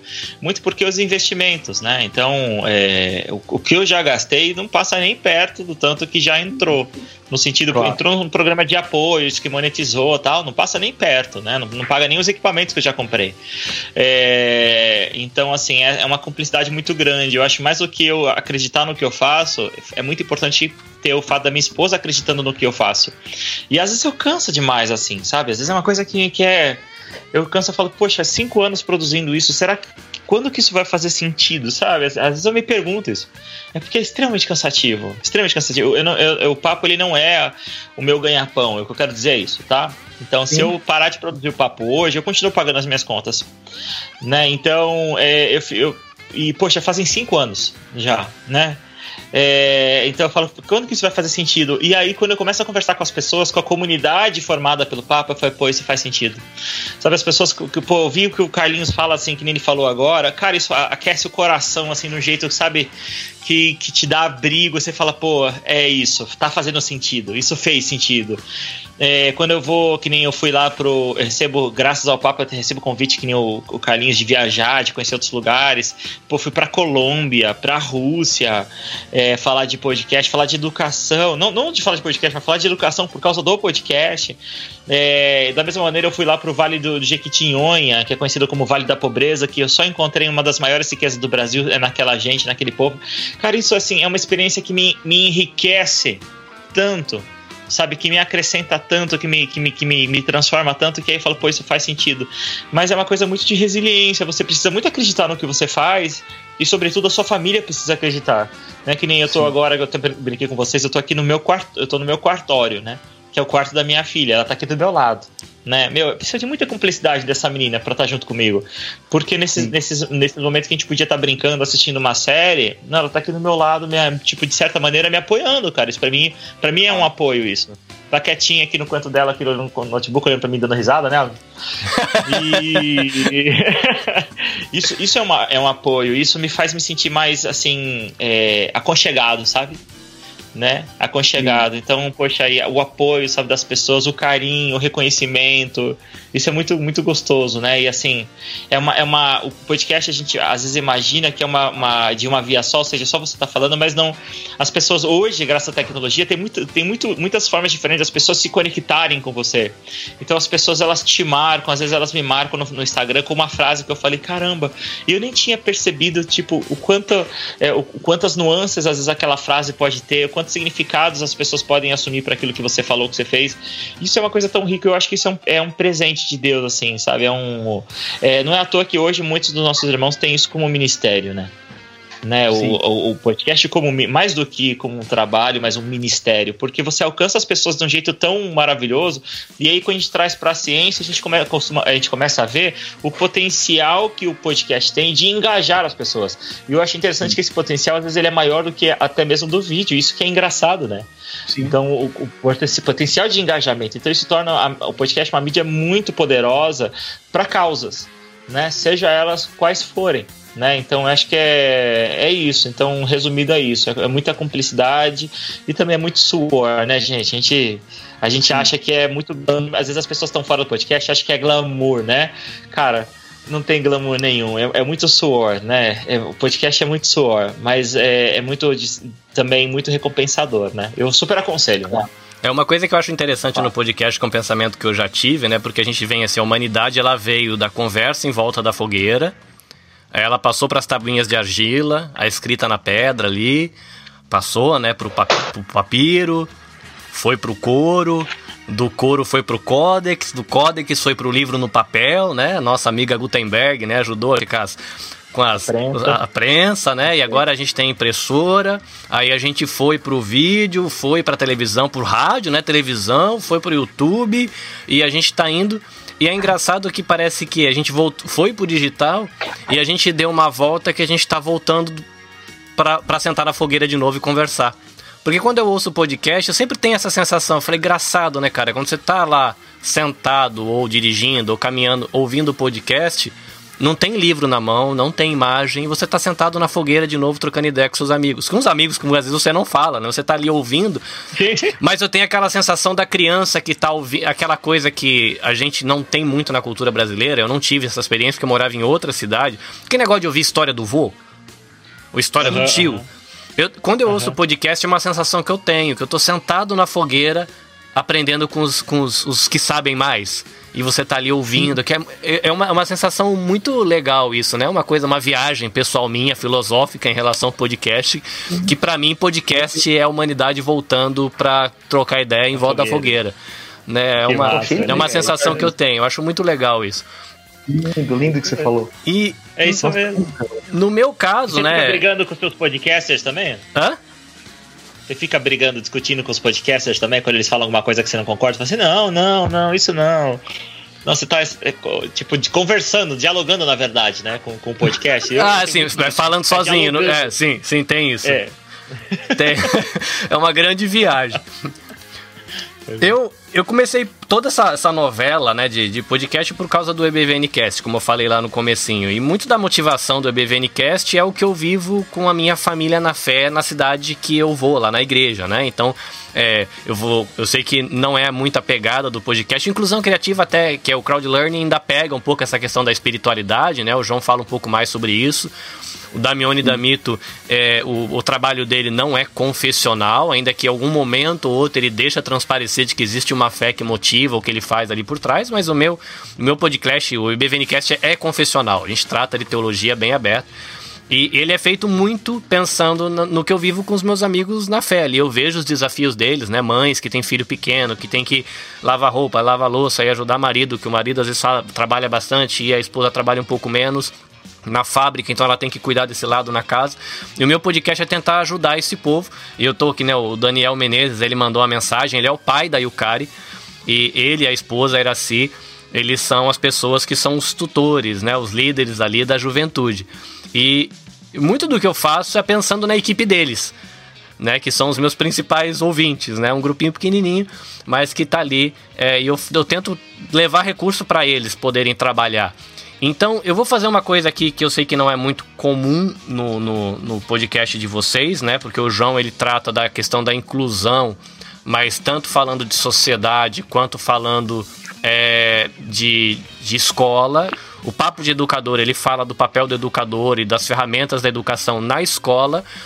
Mas acho que já deu para perceber aqui de que os três professam a fé cristã, então eu vou fazer uma coisa aqui que é diferente para alguns mas a gente pensar papo de educador para a igreja e inclusão criativa no contexto de igreja para quem vai ouvir a gente agora. Então, é, vocês podem, eu vou tô aqui para aprender. Agora. Eu tô aqui para aprender.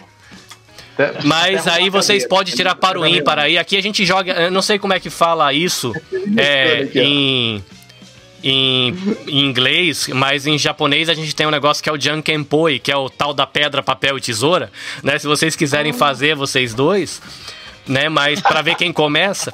Mas eu queria ouvir no contexto de igreja, que foi reflexões que você poderia, João, trazer a respeito da inclusão, coisas que a gente tem pensado e não tem pensado e que a gente poderia pensar para facilitar o caminho. E aí eu sei que existe Sim. todo um universo, tem o deficiente visual, tem o deficiente auditivo, Sim. tem a pessoas que têm problemas de, de, severos fisicamente, tem a questão de gente que tem é, questões severas de até de, da questão do raciocínio e não vai conseguir compreender. E você trazer um pouco dessa tua experiência como pai, como uma pessoa que é um confundador de, um, de, uma startup nesse sentido, e o Damione é, pensar um pouco educação, ferramentas de educação no contexto da igreja e você trazer um pouco a perspectiva de vocês conectando esses dois universos, o universo de igreja local e o universo que vocês trabalham, vamos dizer assim, como profissionais, tanto na área de inclusão quanto na área de educação. E agora eu sento aqui para aprender que eu sou aluno. ah, não sei, quer, quer, quer começar, Damiani? Não, manda bala, cara. Acho que você. Ah, tá, não. Eu, assim, no, o, o, que a gente vê na igreja é um pouco do reflexo, pelo menos pra, na minha opinião, do que a gente vê socialmente, falando em termos de inclusão, tá? Então, quando eu falo de inclusão na igreja, não é diferente de falar de inclusão na escola. Eu não sei se vocês estão entendendo, né? É, é, é, é inclusão. Quando eu estou falando de inclusão, eu estou falando de inclusão na igreja, estou falando de inclusão na escola, estou falando de inclusão em casa. Então, é uma coisa importante, viu? Até da minha é legal falar disso, é que a inclusão ela, às vezes a gente está tá, assim, trabalhando, puxa, a inclusão escolar. Cara, e, e a criança com deficiência, ela está incluída em casa? É, é, é, você, você já, já passou por um processo de aceitar o que está acontecendo com você? A família já se adaptou adaptou à situação, porque, porque é, é uma condição diferente, não é, não é assim, não é, não é uma pessoa que se adapta à situação, ao, ao ambiente, o ambiente que vai ter que se, se adaptar a essa pessoa. É uma pessoa com deficiência, muda o sentido da flecha, do modo de pensar. Então, então a inclusão, ela, ela, ela, ela tem a, a questão que eu vou falar da igreja, Carlinhos, para você, a questão, os, os problemas, os desafios, não vou falar de problemas, mas os desafios que nós temos na igreja para realizar a inclusão são os mesmos, os mesmos que nós temos na escola e os mesmos, acredite se quiser, que nós temos em casa. Em casa, como pai. Como pai. É, é, é, quando, quando eu falo isso, assim, puxa, eu tenho um filho com deficiência aqui dentro da minha casa, é, é eu, eu tenho que ter uma noção, pelo menos para mim, assim, que se eu não conseguir incluir incluir meu filho dentro de casa, essa é uma visão minha, tá, Carlinhos? Eu dificilmente vou conseguir incluí-lo na igreja. Eu dificilmente vou conseguir incluí-lo numa escola. Eu preciso estar com a inclusão resolvida é, aqui. Então, então é, é socialmente falando, e a gente está falando aqui do contexto cristão, Uh, cara, é, é, essencial a família estar estruturada no contexto de, de, de inclusão, da, da criança com deficiência, para depois nós pensarmos nessa inclusão social, na escola, no shopping, no, no, no trabalho e na igreja, tá? Então, então é isso. Os desafios são esses. E quais são os desafios, né? Aí tem muitos. Começa desde desafios de acessibilidade. Sim, é, é, nós na igreja temos que pensar em acessibilidade para pessoas com deficiência. Então, aqui, aqui no Brasil, por exemplo, uh, tem as questões, às vezes, às vezes são coisas simples, né? Eu estou falando assim, puxa vida, é, sem, sem, crítica nenhuma a nenhum lugar. É, é a gente está crescendo, estamos aprendendo, né? A, a LBI, por exemplo, ela é, ela é super recente, né? É uma lei recente. Aliás, ó, para você, o, o, o Damiani talvez saiba disso também, até melhor do que eu, porque ele é um, é um acadêmico da área da educação, né? então ele é estudioso da área da educação até mais do que eu, então eu, eu, eu, eu assim, o termo criança, né, pessoa com deficiência é recente, é da LBI, é de agora, 2016 ou 17, né, Damiani? É recentíssimo. Acabou, antigamente a gente falava pessoa com necessidade especial, mudou. Acabou de mudar. Então, é, então tá tudo muito novo, Carlinhos. É tudo muito novo. Então, na igreja, como, como acontece na escola, como acontece em casa, a gente tem que iniciar com acessibilidade, pensar no banheiro, cara. Sabe? E, e, e para isso, eu creio que, uh, uh, sei lá, é, eu, vejo, eu, vejo uma, um, eu vejo uma estrutura. Eu tô te olhando, vou, vou tentar olhar de fora tudo isso, tá? Eu vejo as estruturas mudando. Eu vejo competências assim como empatia, elas estão mais, mais fervendo nas pessoas. Então, então é, é consequentemente, as pessoas estão pensando mais em inclusão, estão se preocupando com acessibilidade na, na, igreja, ou no shopping, ou em casa. As leis estão mudando, então existe um movimento, existe um movimento social para que para que a inclusão se torne algo muito importante daqui para frente.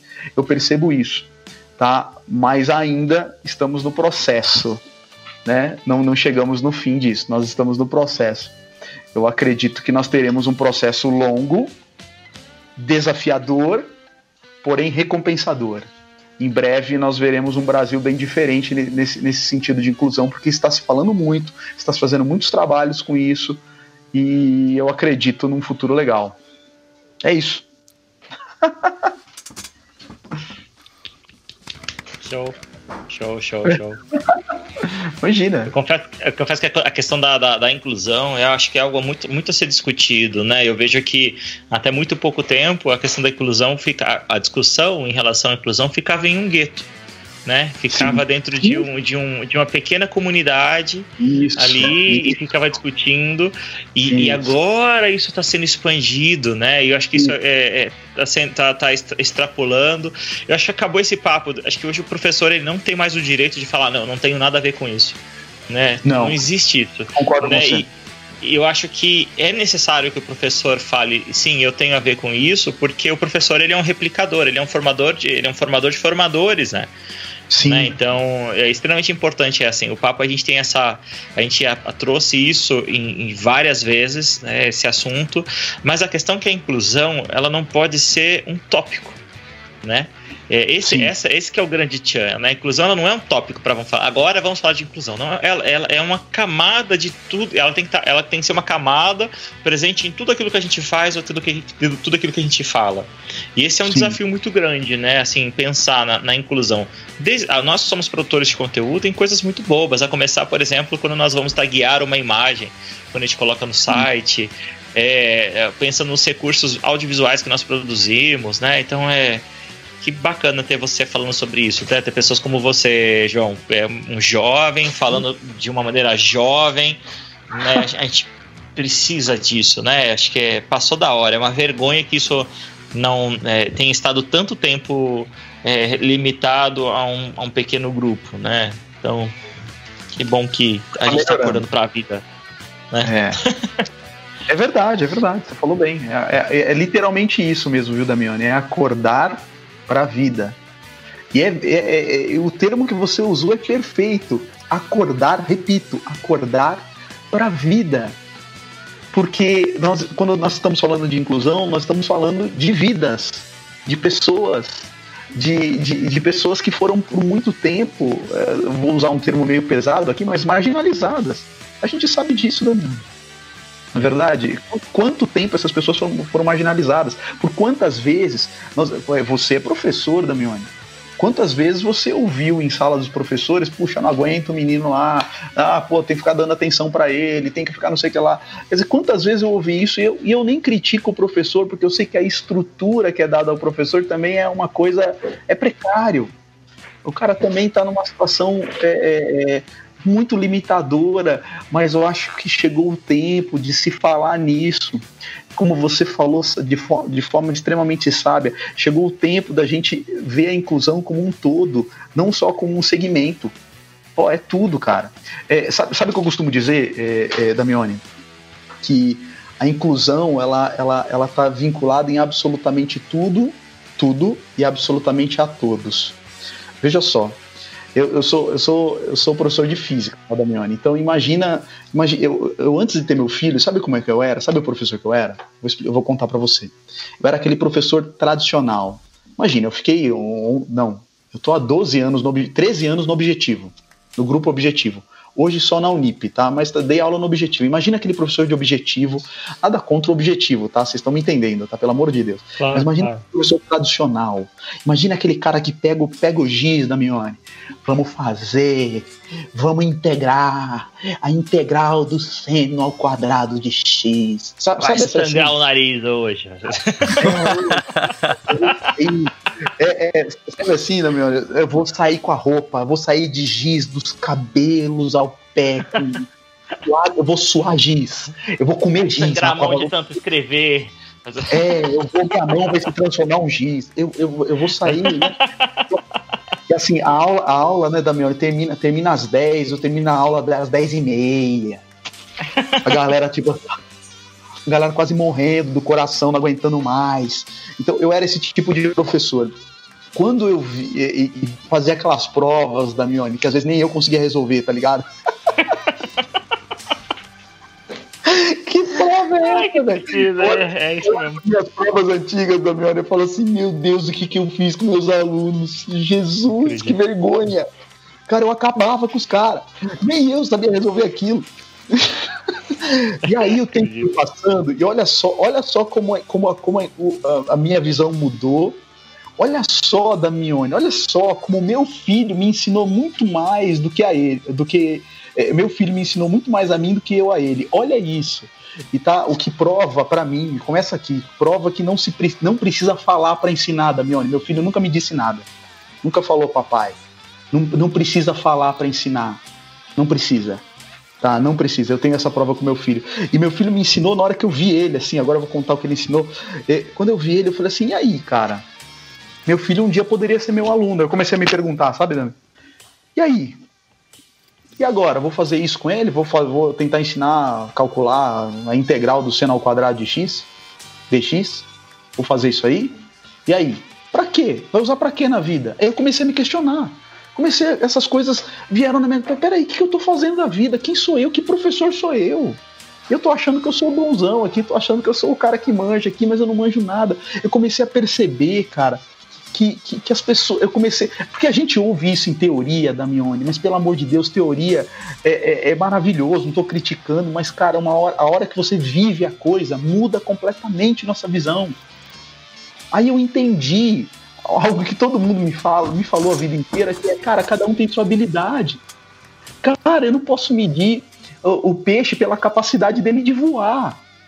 Não, não tem jeito. Então, meu filho, como eu e como você, Damione, como Carlinhos que está aqui, eles possuem habilidades específicas. Não sei se vocês estão entendendo o que eu quero dizer, gente, que se vocês forem ver a minha capacidade de audição, audição em comparação com a capacidade de audição do meu filho, por exemplo, que meu filho é, é deficiente visual, né? Então, se você comparar a minha capacidade de audição com a capacidade de audição do meu filho, o deficiente sou eu. Então, peraí, a inclusão é para todos. Vocês estão entendendo o que eu estou falando? A inclusão é para todos. A inclusão é para todos. A inclusão. Então, então é, a inclusão realmente, como o Damiani falou, de, de, por isso que eu digo, repito aqui, foi sábio o que você falou, não é, não, é um, não é uma parte segmentada que nós temos que falar que está ali no canto. Não, cara. É para todo mundo. Eu também preciso ser incluído, Damiani. João, falando sobre cara, essa inclusão é para todos. É, é preciso. É... Você também, Damiani. Todos nós. Desculpa, eu, Não, tranquilo. Eu, só para falar, dar um, um, um, feedback aqui, é, por influência claro. sua é, falando dessa questão de, de inclusão para todos e de como a gente precisa aprender a incluir, falar sobre isso. A gente faz aqui no Japão, numa chácara que tem na minha cidade. A minha igreja ela fica numa cidade do lado, mas a, a, a rede de igrejas que a minha igreja faz parte tem uma chácara aqui. E tem um centro de conferência, refeitório, equipamento, um campinho de futebol. E a gente reúne todo ano a garotada brasileira em, em outubro, perto do dia 10, do dia 12, né? Que é o dia Sim. das crianças Dia das Crianças. Pra, pra gente fazer uma festa de Dia das Crianças para eles. Porque não tem a data aqui, mas a gente faz para a hum. comunidade brasileira. E a gente reúne lá umas 100 pessoas mais ou menos e faz um pequeno evento para a região. E uma coisa que eu fiz o ano passado foi comprar uma régua braille.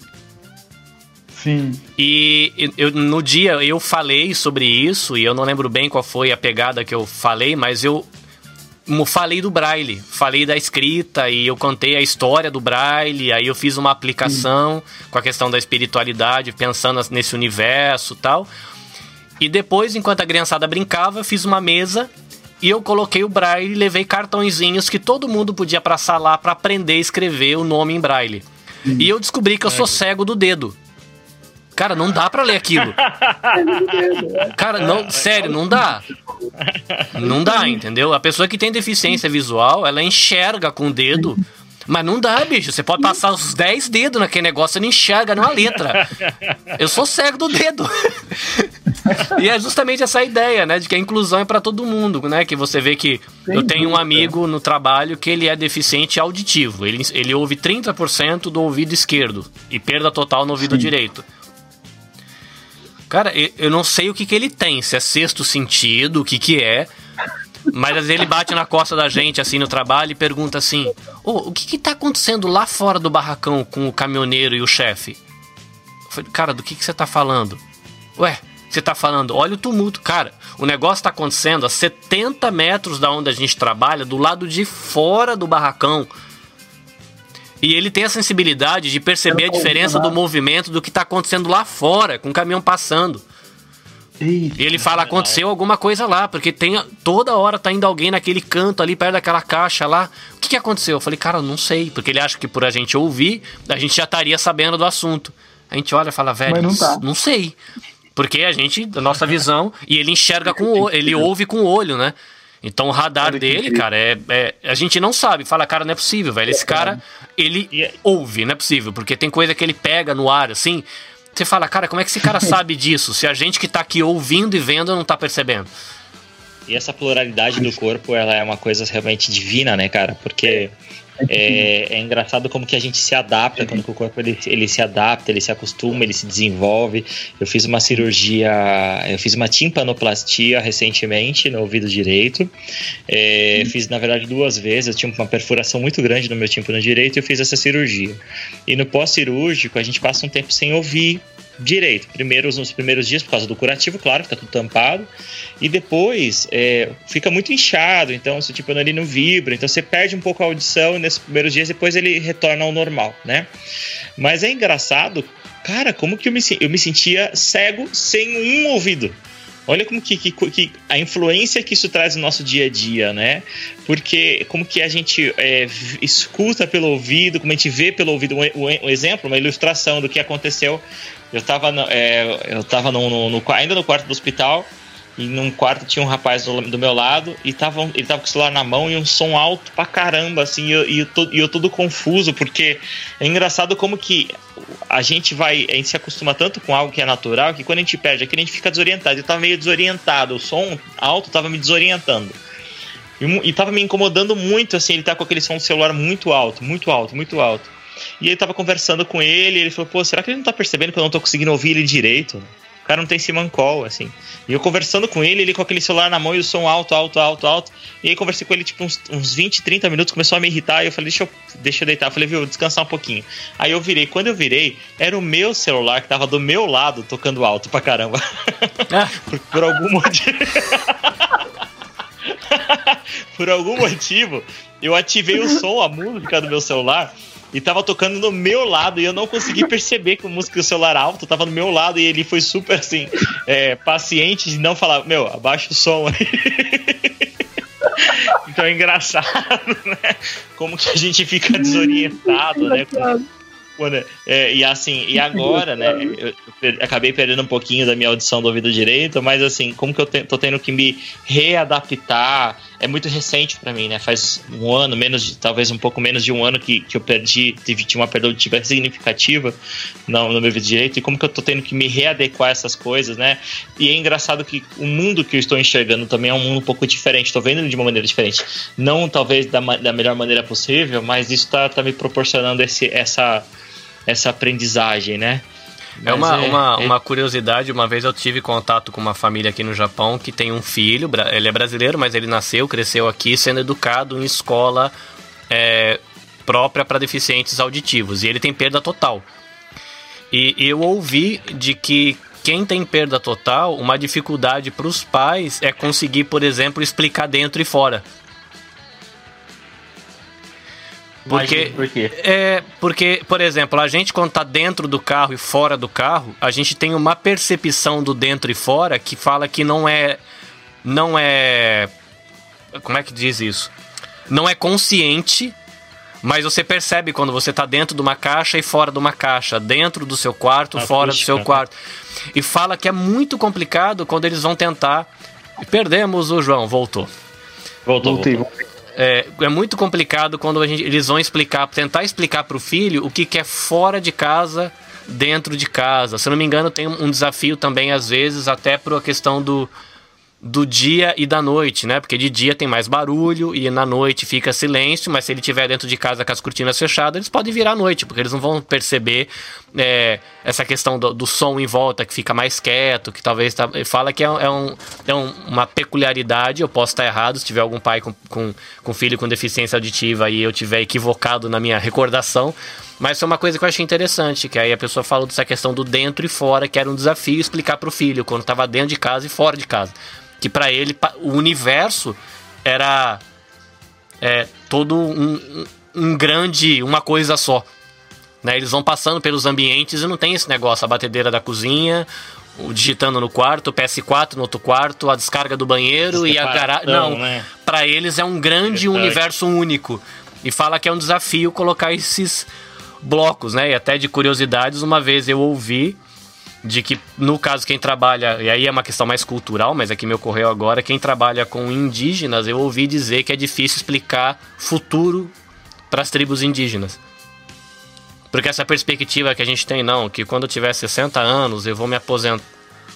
O índio ele acorda, ele tá faltando um bichinho para ele comer e tá faltando duas mandioca para farinha. Ele vai sair, catar o bichinho, se naquele dia deu sorte, sete e meia da manhã já conseguiu o que eu preciso, eles vão sentar na rede e ficar trocando ideia com os amigos, porque não, a gente precisa da, da, daquilo que a gente vai usar hoje, talvez uma coisa ou outra para amanhã. Tirando aquele, lógico, aquelas tribos, eu acredito que têm um contato mais próximo com, a, com, com o Brasil, mas é, não o Brasil do próprio índio, né? Mas o Brasil da, da cidade e tal. Mas fala que é uma dificuldade quando você pega algumas tribos assim mais reservadas, você tentar falar de futuro. E no caso do cristão, quando vai falar do evangelho, que no futuro você tem que pensar lá no futuro. Fala que para algumas tribos é um desafio pensar isso, mas é curioso, né? Como, como até essa, essa percepção de mundo, né? Para um, um, um, deficiente visual, um deficiente auditivo, né? Vai ser tão diferente e às vezes a gente não vai entender eles, né? Puxando agora a, a, a sardinha pro lado do Damione. E aí, Damione, como é que você vê aí a educação, a aplicabilidade da, das ferramentas, daquilo que você vê num contexto onde, na, na grande maioria, não tem educadores profissionais. Né? Na comunidade que eu tenho, a grande maioria são mães muito bem intencionadas, alguns pais também. Claro. Voluntários que se aplicam no, botam todo o potencial que eles têm ali, mas não são profissionais da área de educação. Aprende no fazer do voluntariado. E como é que você vê é, as ferramentas da educação aí para esse universo de ensino, vamos colocar assim, confessional ou ensino religioso?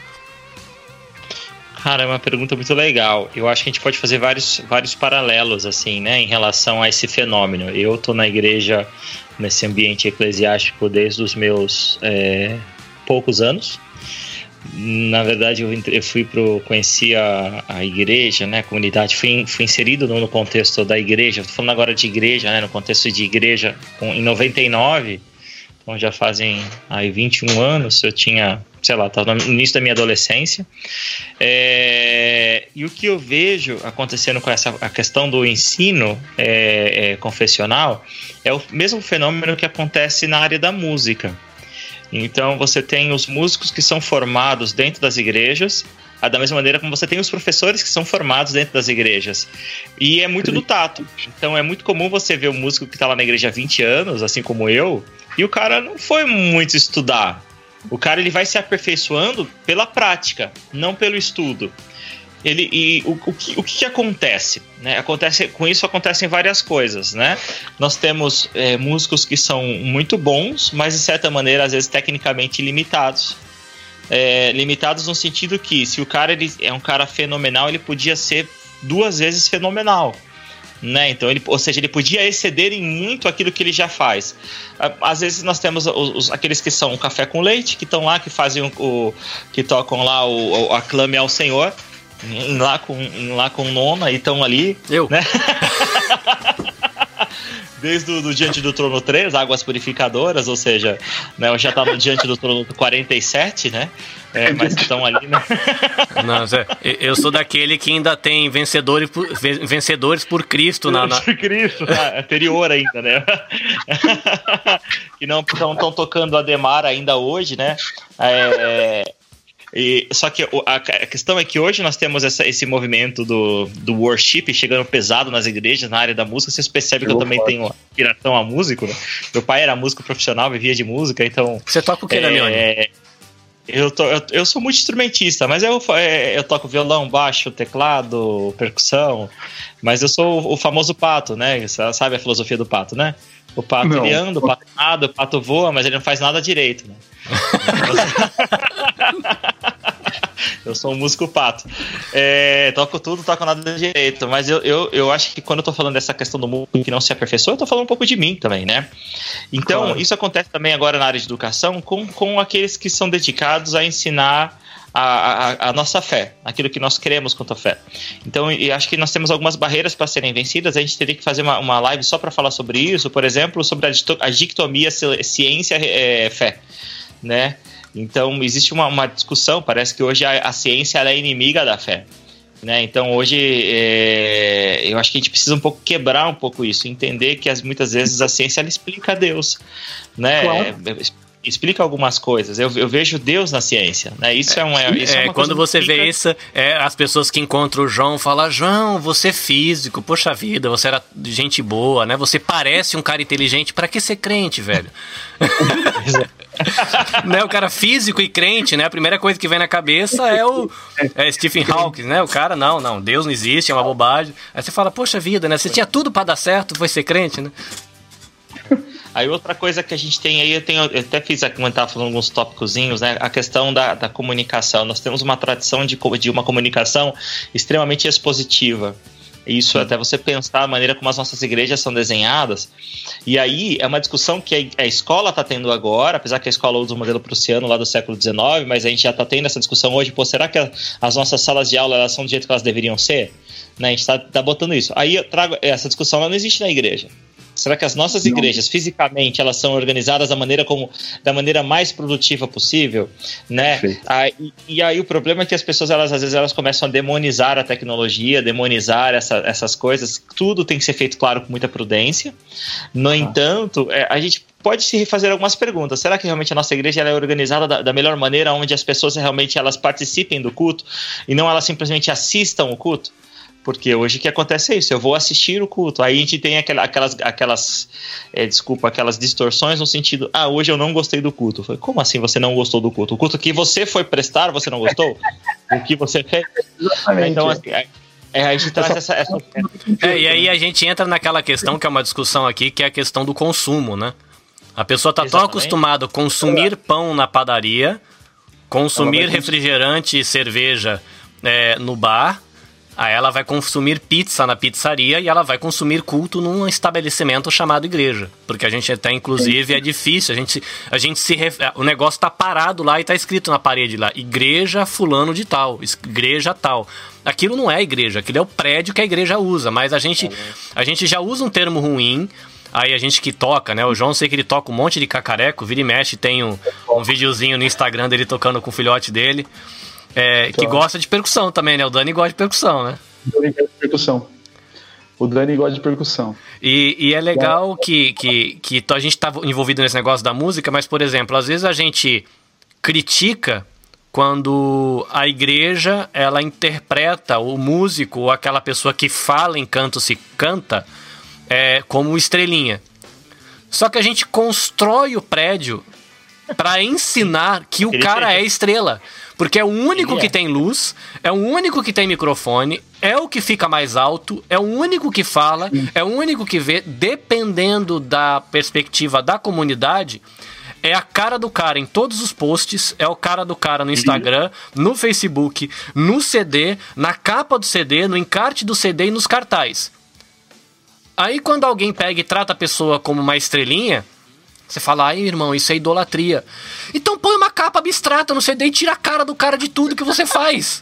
Tira o cara lá da frente. Por exemplo, a nossa igreja, na minha, né, é muito pequenininha. É uma, é uma cozinha de algumas igrejas que a gente tem no Brasil por causa do espaço físico, né? Um grupo de 60 pessoas, igreja no Brasil que tem 15 mil pessoas, é diferente.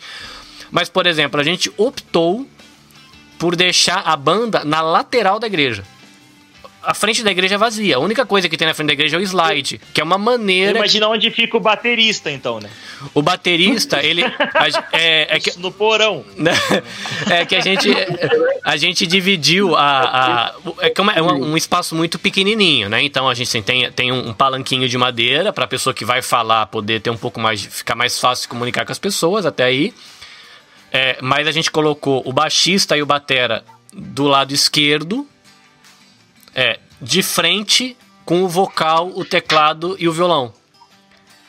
Então a gente toca na parede com o ombro para a igreja e a, a, pessoa que fala a igreja, ela também fala a igreja é de frente para a parede lateral, que ela, ela inclina a cabeça, ela fala com, com as pessoas e na hora de cantar ela vira junto com as pessoas para olhar o slide que era uma maneira que a gente decidiu alguns anos atrás de tentar comunicar para a igreja e para os adolescentes que estavam chegando, que eu sou o vô da banda, eu tenho 40, a galera tem tudo 16.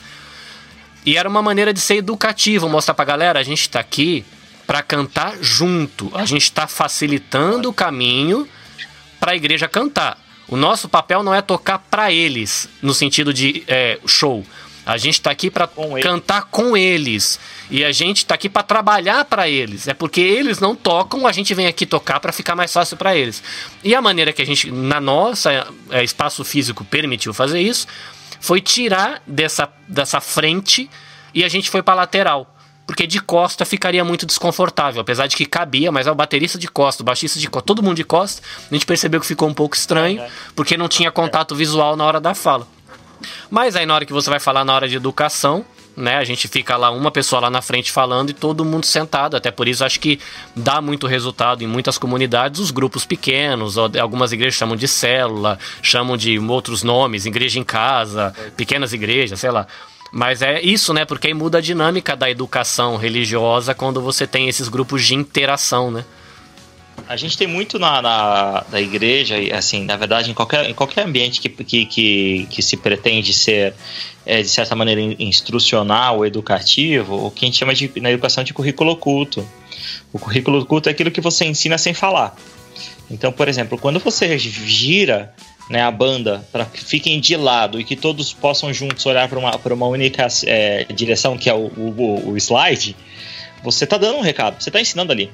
Né? Você está ensinando que ali não é. Né? Tipo, eu não estou cantando para vocês, eu estou cantando com vocês. A gente está junto nessa. Então a gente ensina muita coisa.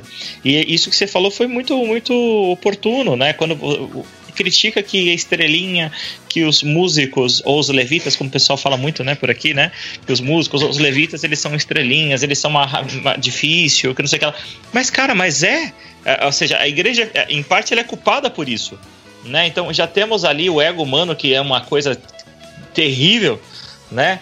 É, e aí a igreja ela, ela ajuda a nutrir isso, então é. Ou seja, é, é a fome com, com, com a vontade de comer, só que de um lado bastante negativo, né?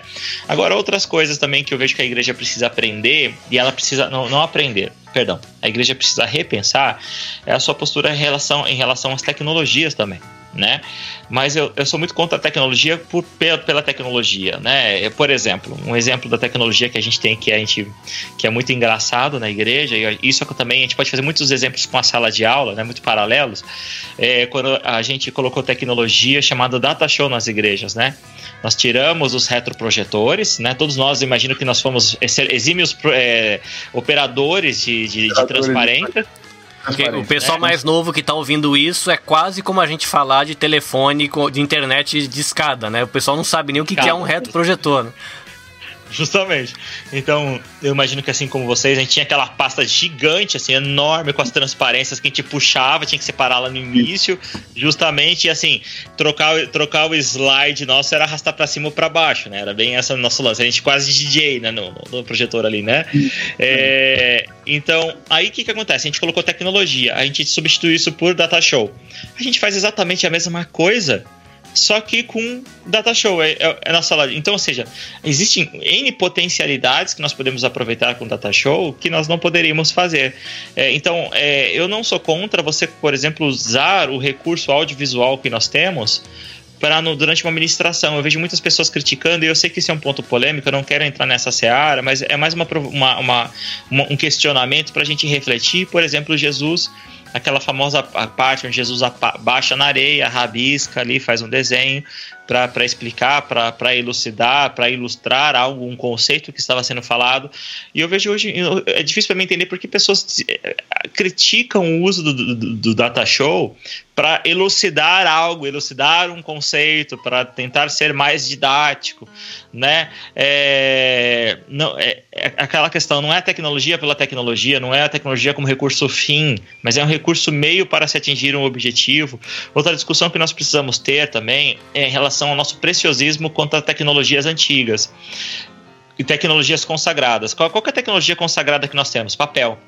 Né? Você bem lembrou agora há pouco tempo, então é, nós começamos uma tradição falada, essa tradição falada ela, ela evoluiu, se tornou papiros, né? depois ela evoluiu com o Gutenberg, se transformou em imprensa, né? foi elaborado o Canon, hoje nós temos o Canon, perdão, hoje o Canon bíblico, ele tá, somos bíblias impressas, eu sou um tradicionalista, na verdade eu estou nesse meio termo, porque eu gosto do livro impresso, mas eu também gosto do livro digital, entendo o valor, e hoje nós criticamos muito a questão do uso das bíblias via aplicativos, eu acho que a, a discussão discussão não é se pode usar aplicativo ou não. Eu acho que essa, ultrapassa, essa é, é, perca de tempo falar isso.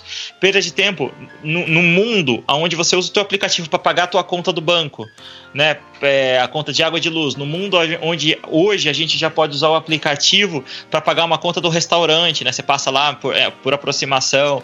Quando a gente usa o aplicativo para aprender lá na escola, que é o Google Sala de Aula e vários outros aplicativos, é uma perda de tempo a gente ficar discutindo se a gente pode ou não usar aplicativo, né? É, uma, é, uma, é assim como na sala de aula, é uma, é uma, uma discussão meio perdida, a gente só vai ficar patinando. A questão é como utilizar o aplicativo né? A ensinar os nossos jovens a, a, como eu inibir todo e qualquer tipo de notificação que possa distraí-lo. Né, a como criar um ambiente seguro no celular para que ele não seja distraído pelaquela mensagenzinha do WhatsApp que aparece na hora ali que ele está refletindo na Bíblia. Eu acho que é essa a discussão. Né? Então a gente está gastando nosso tempo. A gente está querendo que o cara ele carregue a Bíblia embaixo do braço. Pode carregar, eu não vejo problema nenhum. Se eu achasse que carregar a Bíblia fosse ruim, eu não teria nove Bíblias de estudo. né? Então, se eu achasse que isso fosse, eu não teria nove delas. Né? Mas a questão é, é o quanto isso realmente é efetivo para essa nova geração que está acostumada a ler os livros num iPad, a ler os livros de os livros que ele vai ter no vestibular num dispositivo Kindle. Então a gente precisa coisa que para essa galera, por exemplo, é, eu acho que a pessoa que criou o Codex, né, naquele lá trocentos anos atrás, e tinha os caras que ainda estavam usando o rolo, ambos de couro. O cara que passava com o Codex debaixo do braço, que é aquele livro costurado, e o cara via o outro se matando com aquele monte de rolo abraçado assim. O cara acho que olhava e falava, velho, que Pra quê, mano? Pra que carregar? Não, palavra que é palavra, você põe na mesa e gira. Né? não, mas a gente, cara, olha aqui. Não, não, não, não, não, não. Você vai querer entrar aqui no templo e botar esse negócio aqui no púlpito e não girar. E aí, ao mesmo tempo, hoje, É, você vê essa discussão, é igual aquela discussão da bateria, né? A gente pegou a época que bateria era do capeta e o órgão era de Deus. Aí, vocês já tiveram aquele momento santo e espiritual onde você ouviu um hino no pica-pau? Ou um hino no Tom e Jerry? Já, já passaram por isso? Ouviu hino? Explica esse direito aí. Não? Não tô entendendo, não. não. Quando você Tá pega sério, algum mano. desenho animado antigo, americano, pica-pau, um Tom e Jerry, alguma coisa mais assim, e você ouve a trilha sonora e você fala, peraí, mas a gente canta isso na igreja. Sim, sim, sim. Então, é o momento santo, na espiritualidade do pica-pau. E você vai descobrir que aquela melodia, às vezes, não era uma melodia de um hino. É uma melodia que o cara pegou de uma música de cabaré lá do século XIII, que pôs uma poesia cristã e que a gente tomava pancada do pastor porque aquilo era santo. Cara, usavam aquilo pra catar as minas no boteco lá do século XIV. E eles iam pra ver calcinha lá no século XIV com aquela música que foi usada com uma poesia sacra e se tornou música cristã na nossa geração.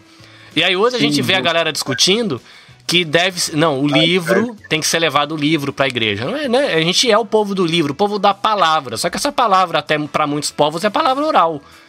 Para nós é Palavra- palavra escrita. Eu lembro que quando as primeiras editoras começaram a colocar capa colorida na Bíblia e flufluzinho dentro da impressão foi um pega também no Brasil isso como assim? Bíblia que é Bíblia é capa preta, tem que ser sobriedade. E negócio de colocar capa peluda, capa cor-de-rosa, capa do, do, sei lá, hoje tem capa do Minion, capa do Batman, capa. Né? E- mas assim, a, a- questão é. Olha a capa da minha, olha a capa da minha, ó. Ah, é- é- essa é quem quer Dizscope? É Dizscope. É, tá, Dizscope tem umas capas muito boas. Mundo cristão também é da hora.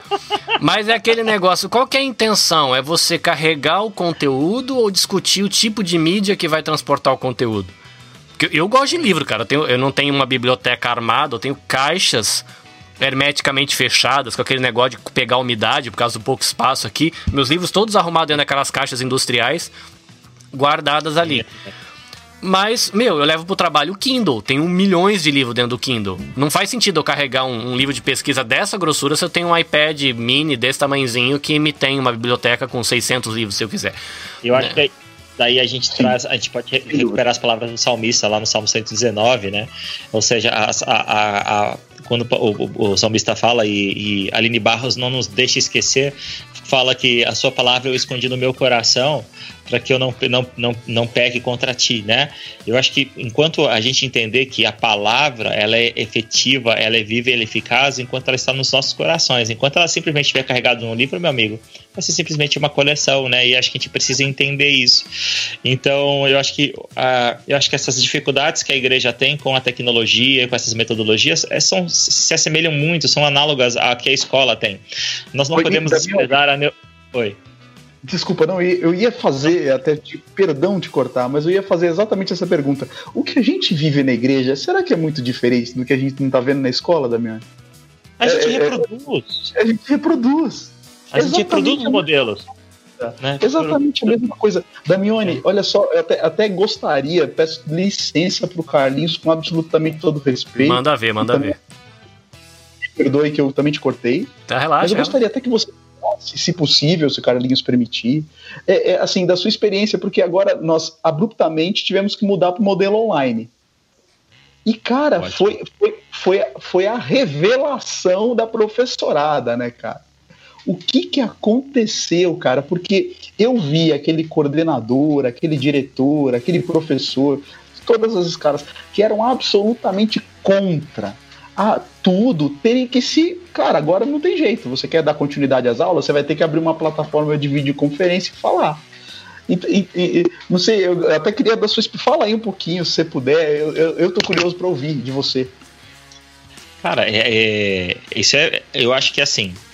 Eu, o papo, a gente, é, a gente tem esse costume de tentar olhar o copo sempre cheio, sabe? Então, eu, o- o- os jornais já estavam trazendo toda a desgraça que a gente está vivendo, né?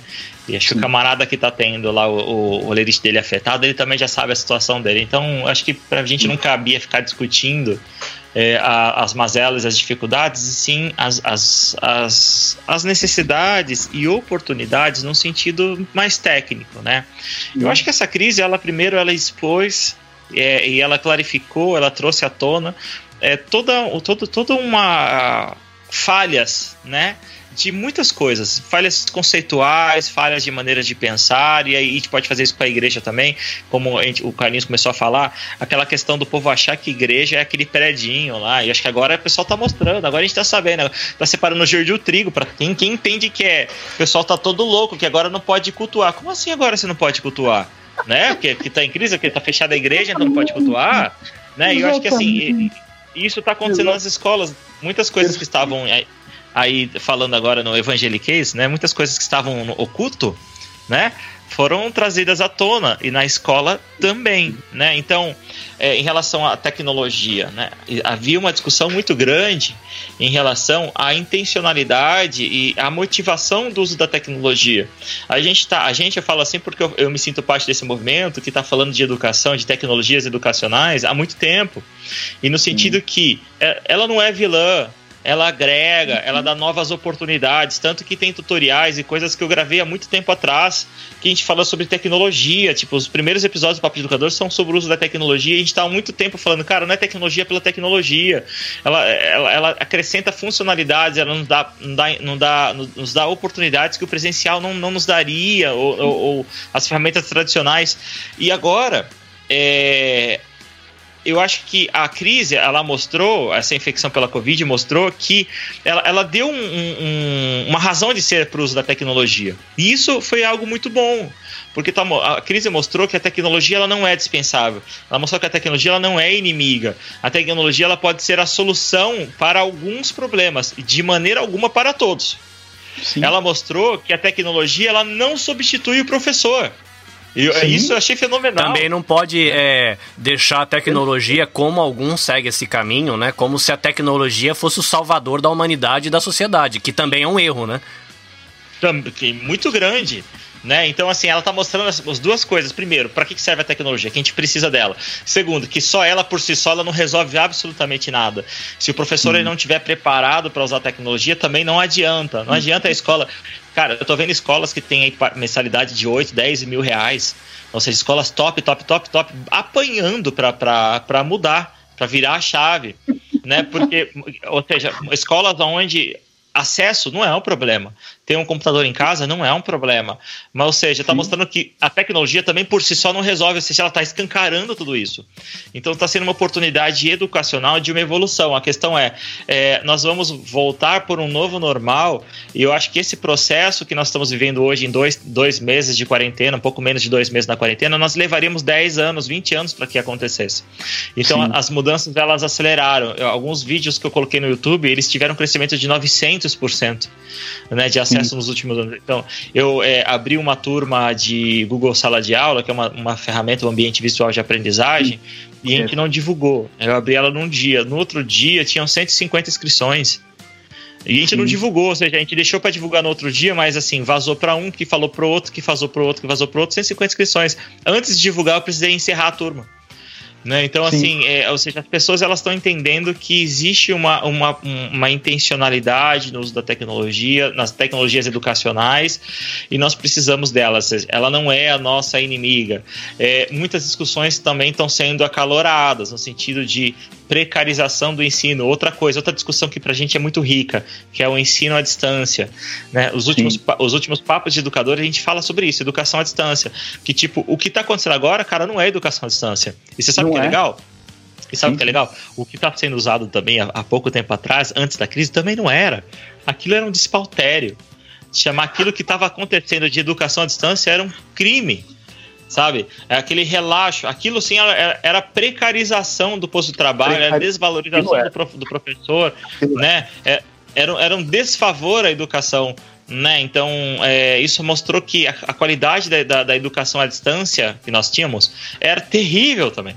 É terrível que, que a educação à distância ela necessita de preceitos. Então agora não dá mais para fingir que a escola ensina e a, e a, gente aprende. Porque todo mundo sabe que quando o, o que está sendo feito não ensina e o aluno também não aprende.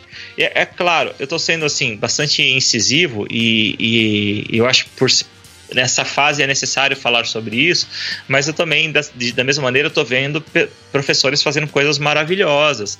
Outra coisa que está sendo escancarado, o papel da família na educação. A gente dúvida. cansou de passar numa eleição onde o pessoal tá falando assim, não, porque educar é papel da família, porque educar não se educa na escola, não se educa na escola. Agora, os pais estão doidos, não, pelo amor de Deus, educa os meus filhos que eu não dou conta. Ou seja, a gente está vendo agora como é importante a, parce a parceria escola e família. Como que é importante a gente trabalhar em parceria que a educação Sim. é uma coisa feita assim em parceria. Existem vou, coisas que são da escola. Eu vou até tá dizer que a gente tem que resgatar o fato de que a gente tem que ser família. Porque hoje quem tem um bom salário tem quatro filhos e terceiriza para os outros cuidar. É. Você, você, tem, você faz o, a sua noite de aventuras, com desfruta daquilo, engravida, tem o filho, aí o casal manda o filho pra creche, que vai cuidar 10 horas, quando volta, a roupa foi passada e lavada pela diarista e a comida já tá pronta. Agora tá todo mundo trancado em casa e tá tendo que aprender a ser pai e ser mãe. E é, e é ruim. É abnegação, Sim. é você querer ouvir podcast e não pode, que você tem que brincar. É você. Eu tô aqui gravando, correndo risco de a qualquer momento alguém entrar com uma caixa de Lego aqui dentro do estúdio. Entendeu? É, é, e, e ser família não é fácil. E a gente aprendeu pagar para os outros ser família. E quando agora a gente traz isso para casa, a gente vê que essa deficiência dessa relação educação-família porque a gente tem uma, de, uma, uma, deficiência nessa célula primária da sociedade, que é a deficiência em ser família, né? A gente não quer educar mais, a gente terceiriza para o outro, né? A gente terceiriza para a igreja explicar o que são os valores, a igreja, a, escola ensina aquilo, o futebol ensina o respeito, e você falar, ah, eu continuo trabalhando para ele ter o que comer quando chegar em casa, mas educação é de, da porta para fora.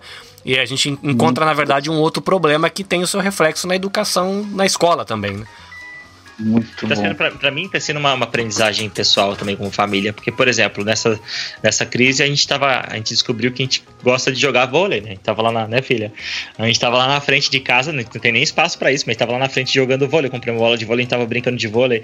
Esses dias aqui a gente tava. Ontem a gente assistiu um filme junto, todo mundo junto na sala. Eu falei, cara, faz quanto tempo que a gente não faz isso? De assistir um filme inteiro junto. Porque cada um tem a sua própria tela.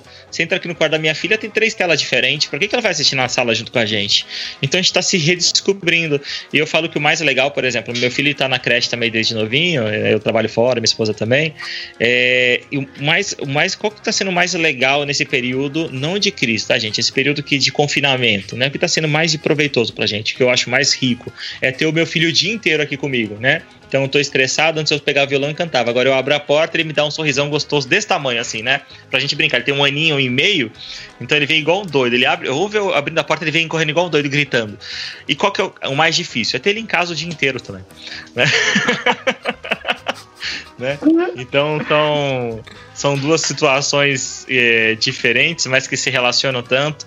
Então tem sido assim uma oportunidade para a gente rever muito daquilo que a gente acreditava daquilo que a gente fazia, de repensar, cuidar da nossa saúde. Né? Agora eu estou vendo o quão sedentário eu sou e quanto isso pode influenciar na minha saúde. E olha, eu confesso que 80, 90% do meu trabalho já era à distância. Então, vou ser sincero, em termos práticos não mudou muito para mim, né? Eu continuo sentado em casa, mas agora eu tô refletindo como quanto que isso é, é danoso, né? O Damione, ele foi citado aqui em casa esses dias eu falando ah, de é? fone de ouvido, eu falei pra minha esposa assim, Frau Damione tem um fone de ouvido pra muito legal que pega, enrosca e segura. E é, mas pra que que é? Ele falou que é pra praticar o sedentarismo dele. Espetacular essa, hein? É justamente. É, eu participei de um bate-papo lá com o papo de educador, com o pessoal do, do podcast dele, aí tava lá, não, porque tem isso aqui. Eu falei, ah, pra que que é isso? É pra me praticar o meu sedentarismo. Mas tô sendo sincero, né? Essa sinceridade. Gente, batemos 240 minutos de conversa boa e olha que nem tem café. Nem tem café. Foi verdade. Fale por você. Ah, louco! Ninjas! Ó, oh, que chique! Muito bem. Mas pra gente fechar aqui por volta de duas horas de bate-papo, que no futuro isso deve virar um, em versão podcast para quem não gosta de assistir vídeo. Claro. É, eu queria pedir para vocês deixar todos os contatos de vocês, que é importante o povo conseguir encontrar vocês. E deixar dicas. Se você tem algum filme, alguma literatura, algum, até algum podcast, algum site que você acha que vale a pena a pessoa dar uma olhada para ampliar um pouco desses 7 milhões de assuntos que nós tratamos nessa Big Live. é, é, vocês podem indicar o que vocês quiserem em todos os canais de, de. É um crossover. O espaço é de vocês também. Manda ver. Joãozinho, é contigo. Bem, dar uma indicada aí. É, é... Bem, vou indicar nossos canais de inclusão criativa para você que está assistindo essa live aí, quiser nos conhecer, quiser saber mais da minha história, da nossa história, né? como família aqui. Procura lá, arroba Inclusão Criativa no Instagram ou no Facebook. O, o site, é, o site é inclusãocriativa.com. o site a gente nunca lembra de cabeça, né, Carlinhos? O site é inclusãocriativa.com, tá? É, sem, sem o tio, né, gente? Né? Tudo bem, todo mundo sabe disso, né? O Brasil é nosso. Todo mundo sabe que não o tio no ar. Todo mundo sabe disso aí, né? O Brasil é nosso, né? Pelo amor de Deus. Tá? É, e é isso, nos procure lá nas redes sociais. É, dicas. Cara, dica de filme, você falou dica de filme, eu vou falar que eu assisti ontem na Netflix. O Milagre da Cela tá 7. Tá todo mundo falando desse filme aqui no Japão, não assisti ainda, cara. Pelo amor de Deus. Cara, é, é, é, é assim. Só me disseram digamos, que eu tenho que ter uma caixa de lenço do lado antes de assistir. É, isso, é melhor. é melhor. Mas o filme é bom, o filme é bom. Tá? É, é, o, o, filme é bom. Isso é um, digamos assim, um, uma coisa legal, assim. O filme é interessante, dá pra gente discutir bastante inclusão nesse filme aí e tem uma, tem uma, tem uma abordagem interessante. Mas é isso, isso aí. Um abraço para todo mundo que assistiu a live, tamo junto e precisar de qualquer coisa, manda recado lá no Instagram, no Facebook e a gente se fala mais.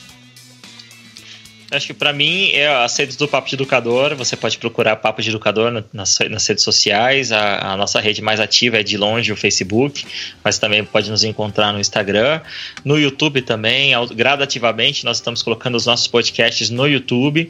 Não é no formato de vídeo, você vai ouvir, porque tem gente que, que, que, que coloca no, dá um play lá no, no YouTube só para ouvir, né? Então a gente tá colocando os podcasts lá também. Em qualquer agregador você encontra o podcast Papo de Educador. Eu só faço Papo de Educador, eu não dou conta de fazer outros. Eu, eu admiro esses caras demais por ter um monte de podcast, fazer um monte de coisa. É, então tá lá. É, acompanhe minhas redes sociais também. Sempre que tem algum curso online, tem alguma, alguma oficina, alguma palestra, webinar, eu sempre divulgo lá. E, e tá tendo muito nessa época de quarentena, webinar duas, três por semana. Então tá sendo muito legal, assim, de conversar com um público bastante diferente. No YouTube você vai achar muita coisa com meu nome também. É, e aí meu, meu agradecimento. Agora, recomendação, eu tava pensando aqui em alguma coisa bastante interessante. Eu queria recomendar um livro do Foucault, tô brincando. É, tinha que ser alguma coisa intelectual, assim, né? Mas mas eu acho, eu acho legal. Eu, eu só um livro que, que, que tá falando muito comigo. Eu tô relendo ele aos pouquinhos, assim. Tô degustando. Acho que eu já li ele corrido, agora tô degustando que é o Inteligência Humilhada do Jonas Madureira. Eu acho que ele fala, ele tem falado muito comigo em relação a, a, a, sei lá, talvez ao momento que eu esteja vivendo, né? Então, Inteligência Humilhada do Jonas Madureira. Em relação a filme, cara, eu gosto muito de assistir filme, mas filme para mim é como se fosse uma descarga mental. Eu sou muito acelerado, eu coloco um filme lá, não presto atenção em nada e geralmente durmo. Mas o filme que eu tenho no meu coração, assim, que eu gosto muito, e não é, não, não é atual, mas é o Milagre, tô brincando, é o, é o Forrest Gump. Eu gosto muito do Forrest Gump. E eu assisti de novo esses dias o Forrest Gump. Eu achei muito interessante porque tem muitos, muitos easter eggs ali, né? Muita coisinha escondida. Eu percebi, olha que eu não tinha percebido. Fazia muitos anos que eu não assistia. Que muitas coisas da história americana estão escondidas no filme. Ele, então... ele, ou seja, ele passa por muitas coisas assim e passa de maneira muito, muito sutil. Né? Se você não pega essas, essas referências, é, passa batido né? Sim, então eu super recomendo que vocês dêem, um, dêem uma olhada na crítica, alguma coisa por aí para te ajudar a localizar esses easter eggs e assista de novo, que eu acho que dá uma, dá uma aparência de novo. E, e a gente fala muito sobre, eu acho que o, o Forrest Gump é muito legal para falar sobre inclusão também, né? Sim, sim. É, eu acho que dá para fazer uma, uma, um debate bacana sobre inclusão com o Forrest Gump. É isso aí. Muito bem. É para você encontrar Carlinhos Vilaronga e toda a galera que trabalha aí em parceria com a gente, é, na bcast.jp e tem aí no cantinho da tela, que deve estar tá nesse cantinho aqui, lá em cima, Nabecast JP no Instagram, Nabecast JP no Facebook. E fica o meu convite para você dar uma olhada lá no nosso site, dar um playzinho no podcast do Instituto Maria da Penha, ouve o podcast do Virtus, dá uma olhada é, no podcast da Yukari, né? Ela falando lá, contando lendas brasileiras em japonês, uma coisa extremamente exótica, mas que a gente tem uma expectativa aí de que ela consiga conquistar o coração do nosso Japão aqui com com seu talento e a sua capacidade, né? Que é uma coisa que consegue, ela transita nesses dois idiomas com uma facilidade gigantesca. Aliás, tem uma live com ela que a gente gravou há uma semana atrás, mais ou menos, com dois casais que trabalham na África do Sul e ela conta um pouco da experiência quando ela foi fazer um mês de, de voluntariado na África do Sul. Ela doou uma férias de escola dela para fazer voluntariado na África do Sul. Então ela conta um pouquinho da experiência numa, num bate-papo que eu gravei um, um episódio do meu podcast ao vivo, mais ou menos nesse formato, assim, o EBVNcast Online. Aí tem lá ah, EBVNcast ao vivo. E tem lá um, um, episódio no mesmo canal que vai estar esse aqui da Nabecast. Obrigado pela companhia dos senhores. Agradecimento às vossas mulheres, esposas, né? Que estão aí 11 e 10 da noite, já provavelmente sinalizando no canto da porta, vem dormir, senão você vai dormir no sofá. Deus tá te revelando, né? é, é, e eu vou subir para fazer almoço para os meus pequenos, enquanto a minha querida digníssima está numa manhã de trabalho lá no serviço dela. Mas é isso. Vem cá, filho. Aí eu falei, ó, daqui a pouco chega. Vem cá, garotão. Vai aqui falar. Vem cá falar tchau pro povo. É, então vem cá. Vem cá falar tchau. Não, não quero. Eu quero brincar com você só. Eu acho que a minha tá esperando pra fazer um lanche, é isso, isso. mesmo? Tá, né? Vem cá. Fala. Sim, eu Oi, sou então. o menino que vai brincar com meu papai. E eu cheguei para falar tchau no final dessa live. Né, Nicolas? Ele é o nosso profissional, ele é. Ele faz. Ele tem algumas vinhetas. A vinheta do, do Momento Virtus é ele que faz, né, filho? Olá, este é o Momento Virtus. E ele faz a vinheta de abertura do podcast do Instituto Maria da Penha, né? Falando Pamitê Podcast. Muito bem. Mas é isso, gente. Você que assistiu essa live, esse bate-papo, obrigado. Fica o convite para você compartilhar com a galera aí e seguir Damione Damito do Papo de Educador em suas redes sociais.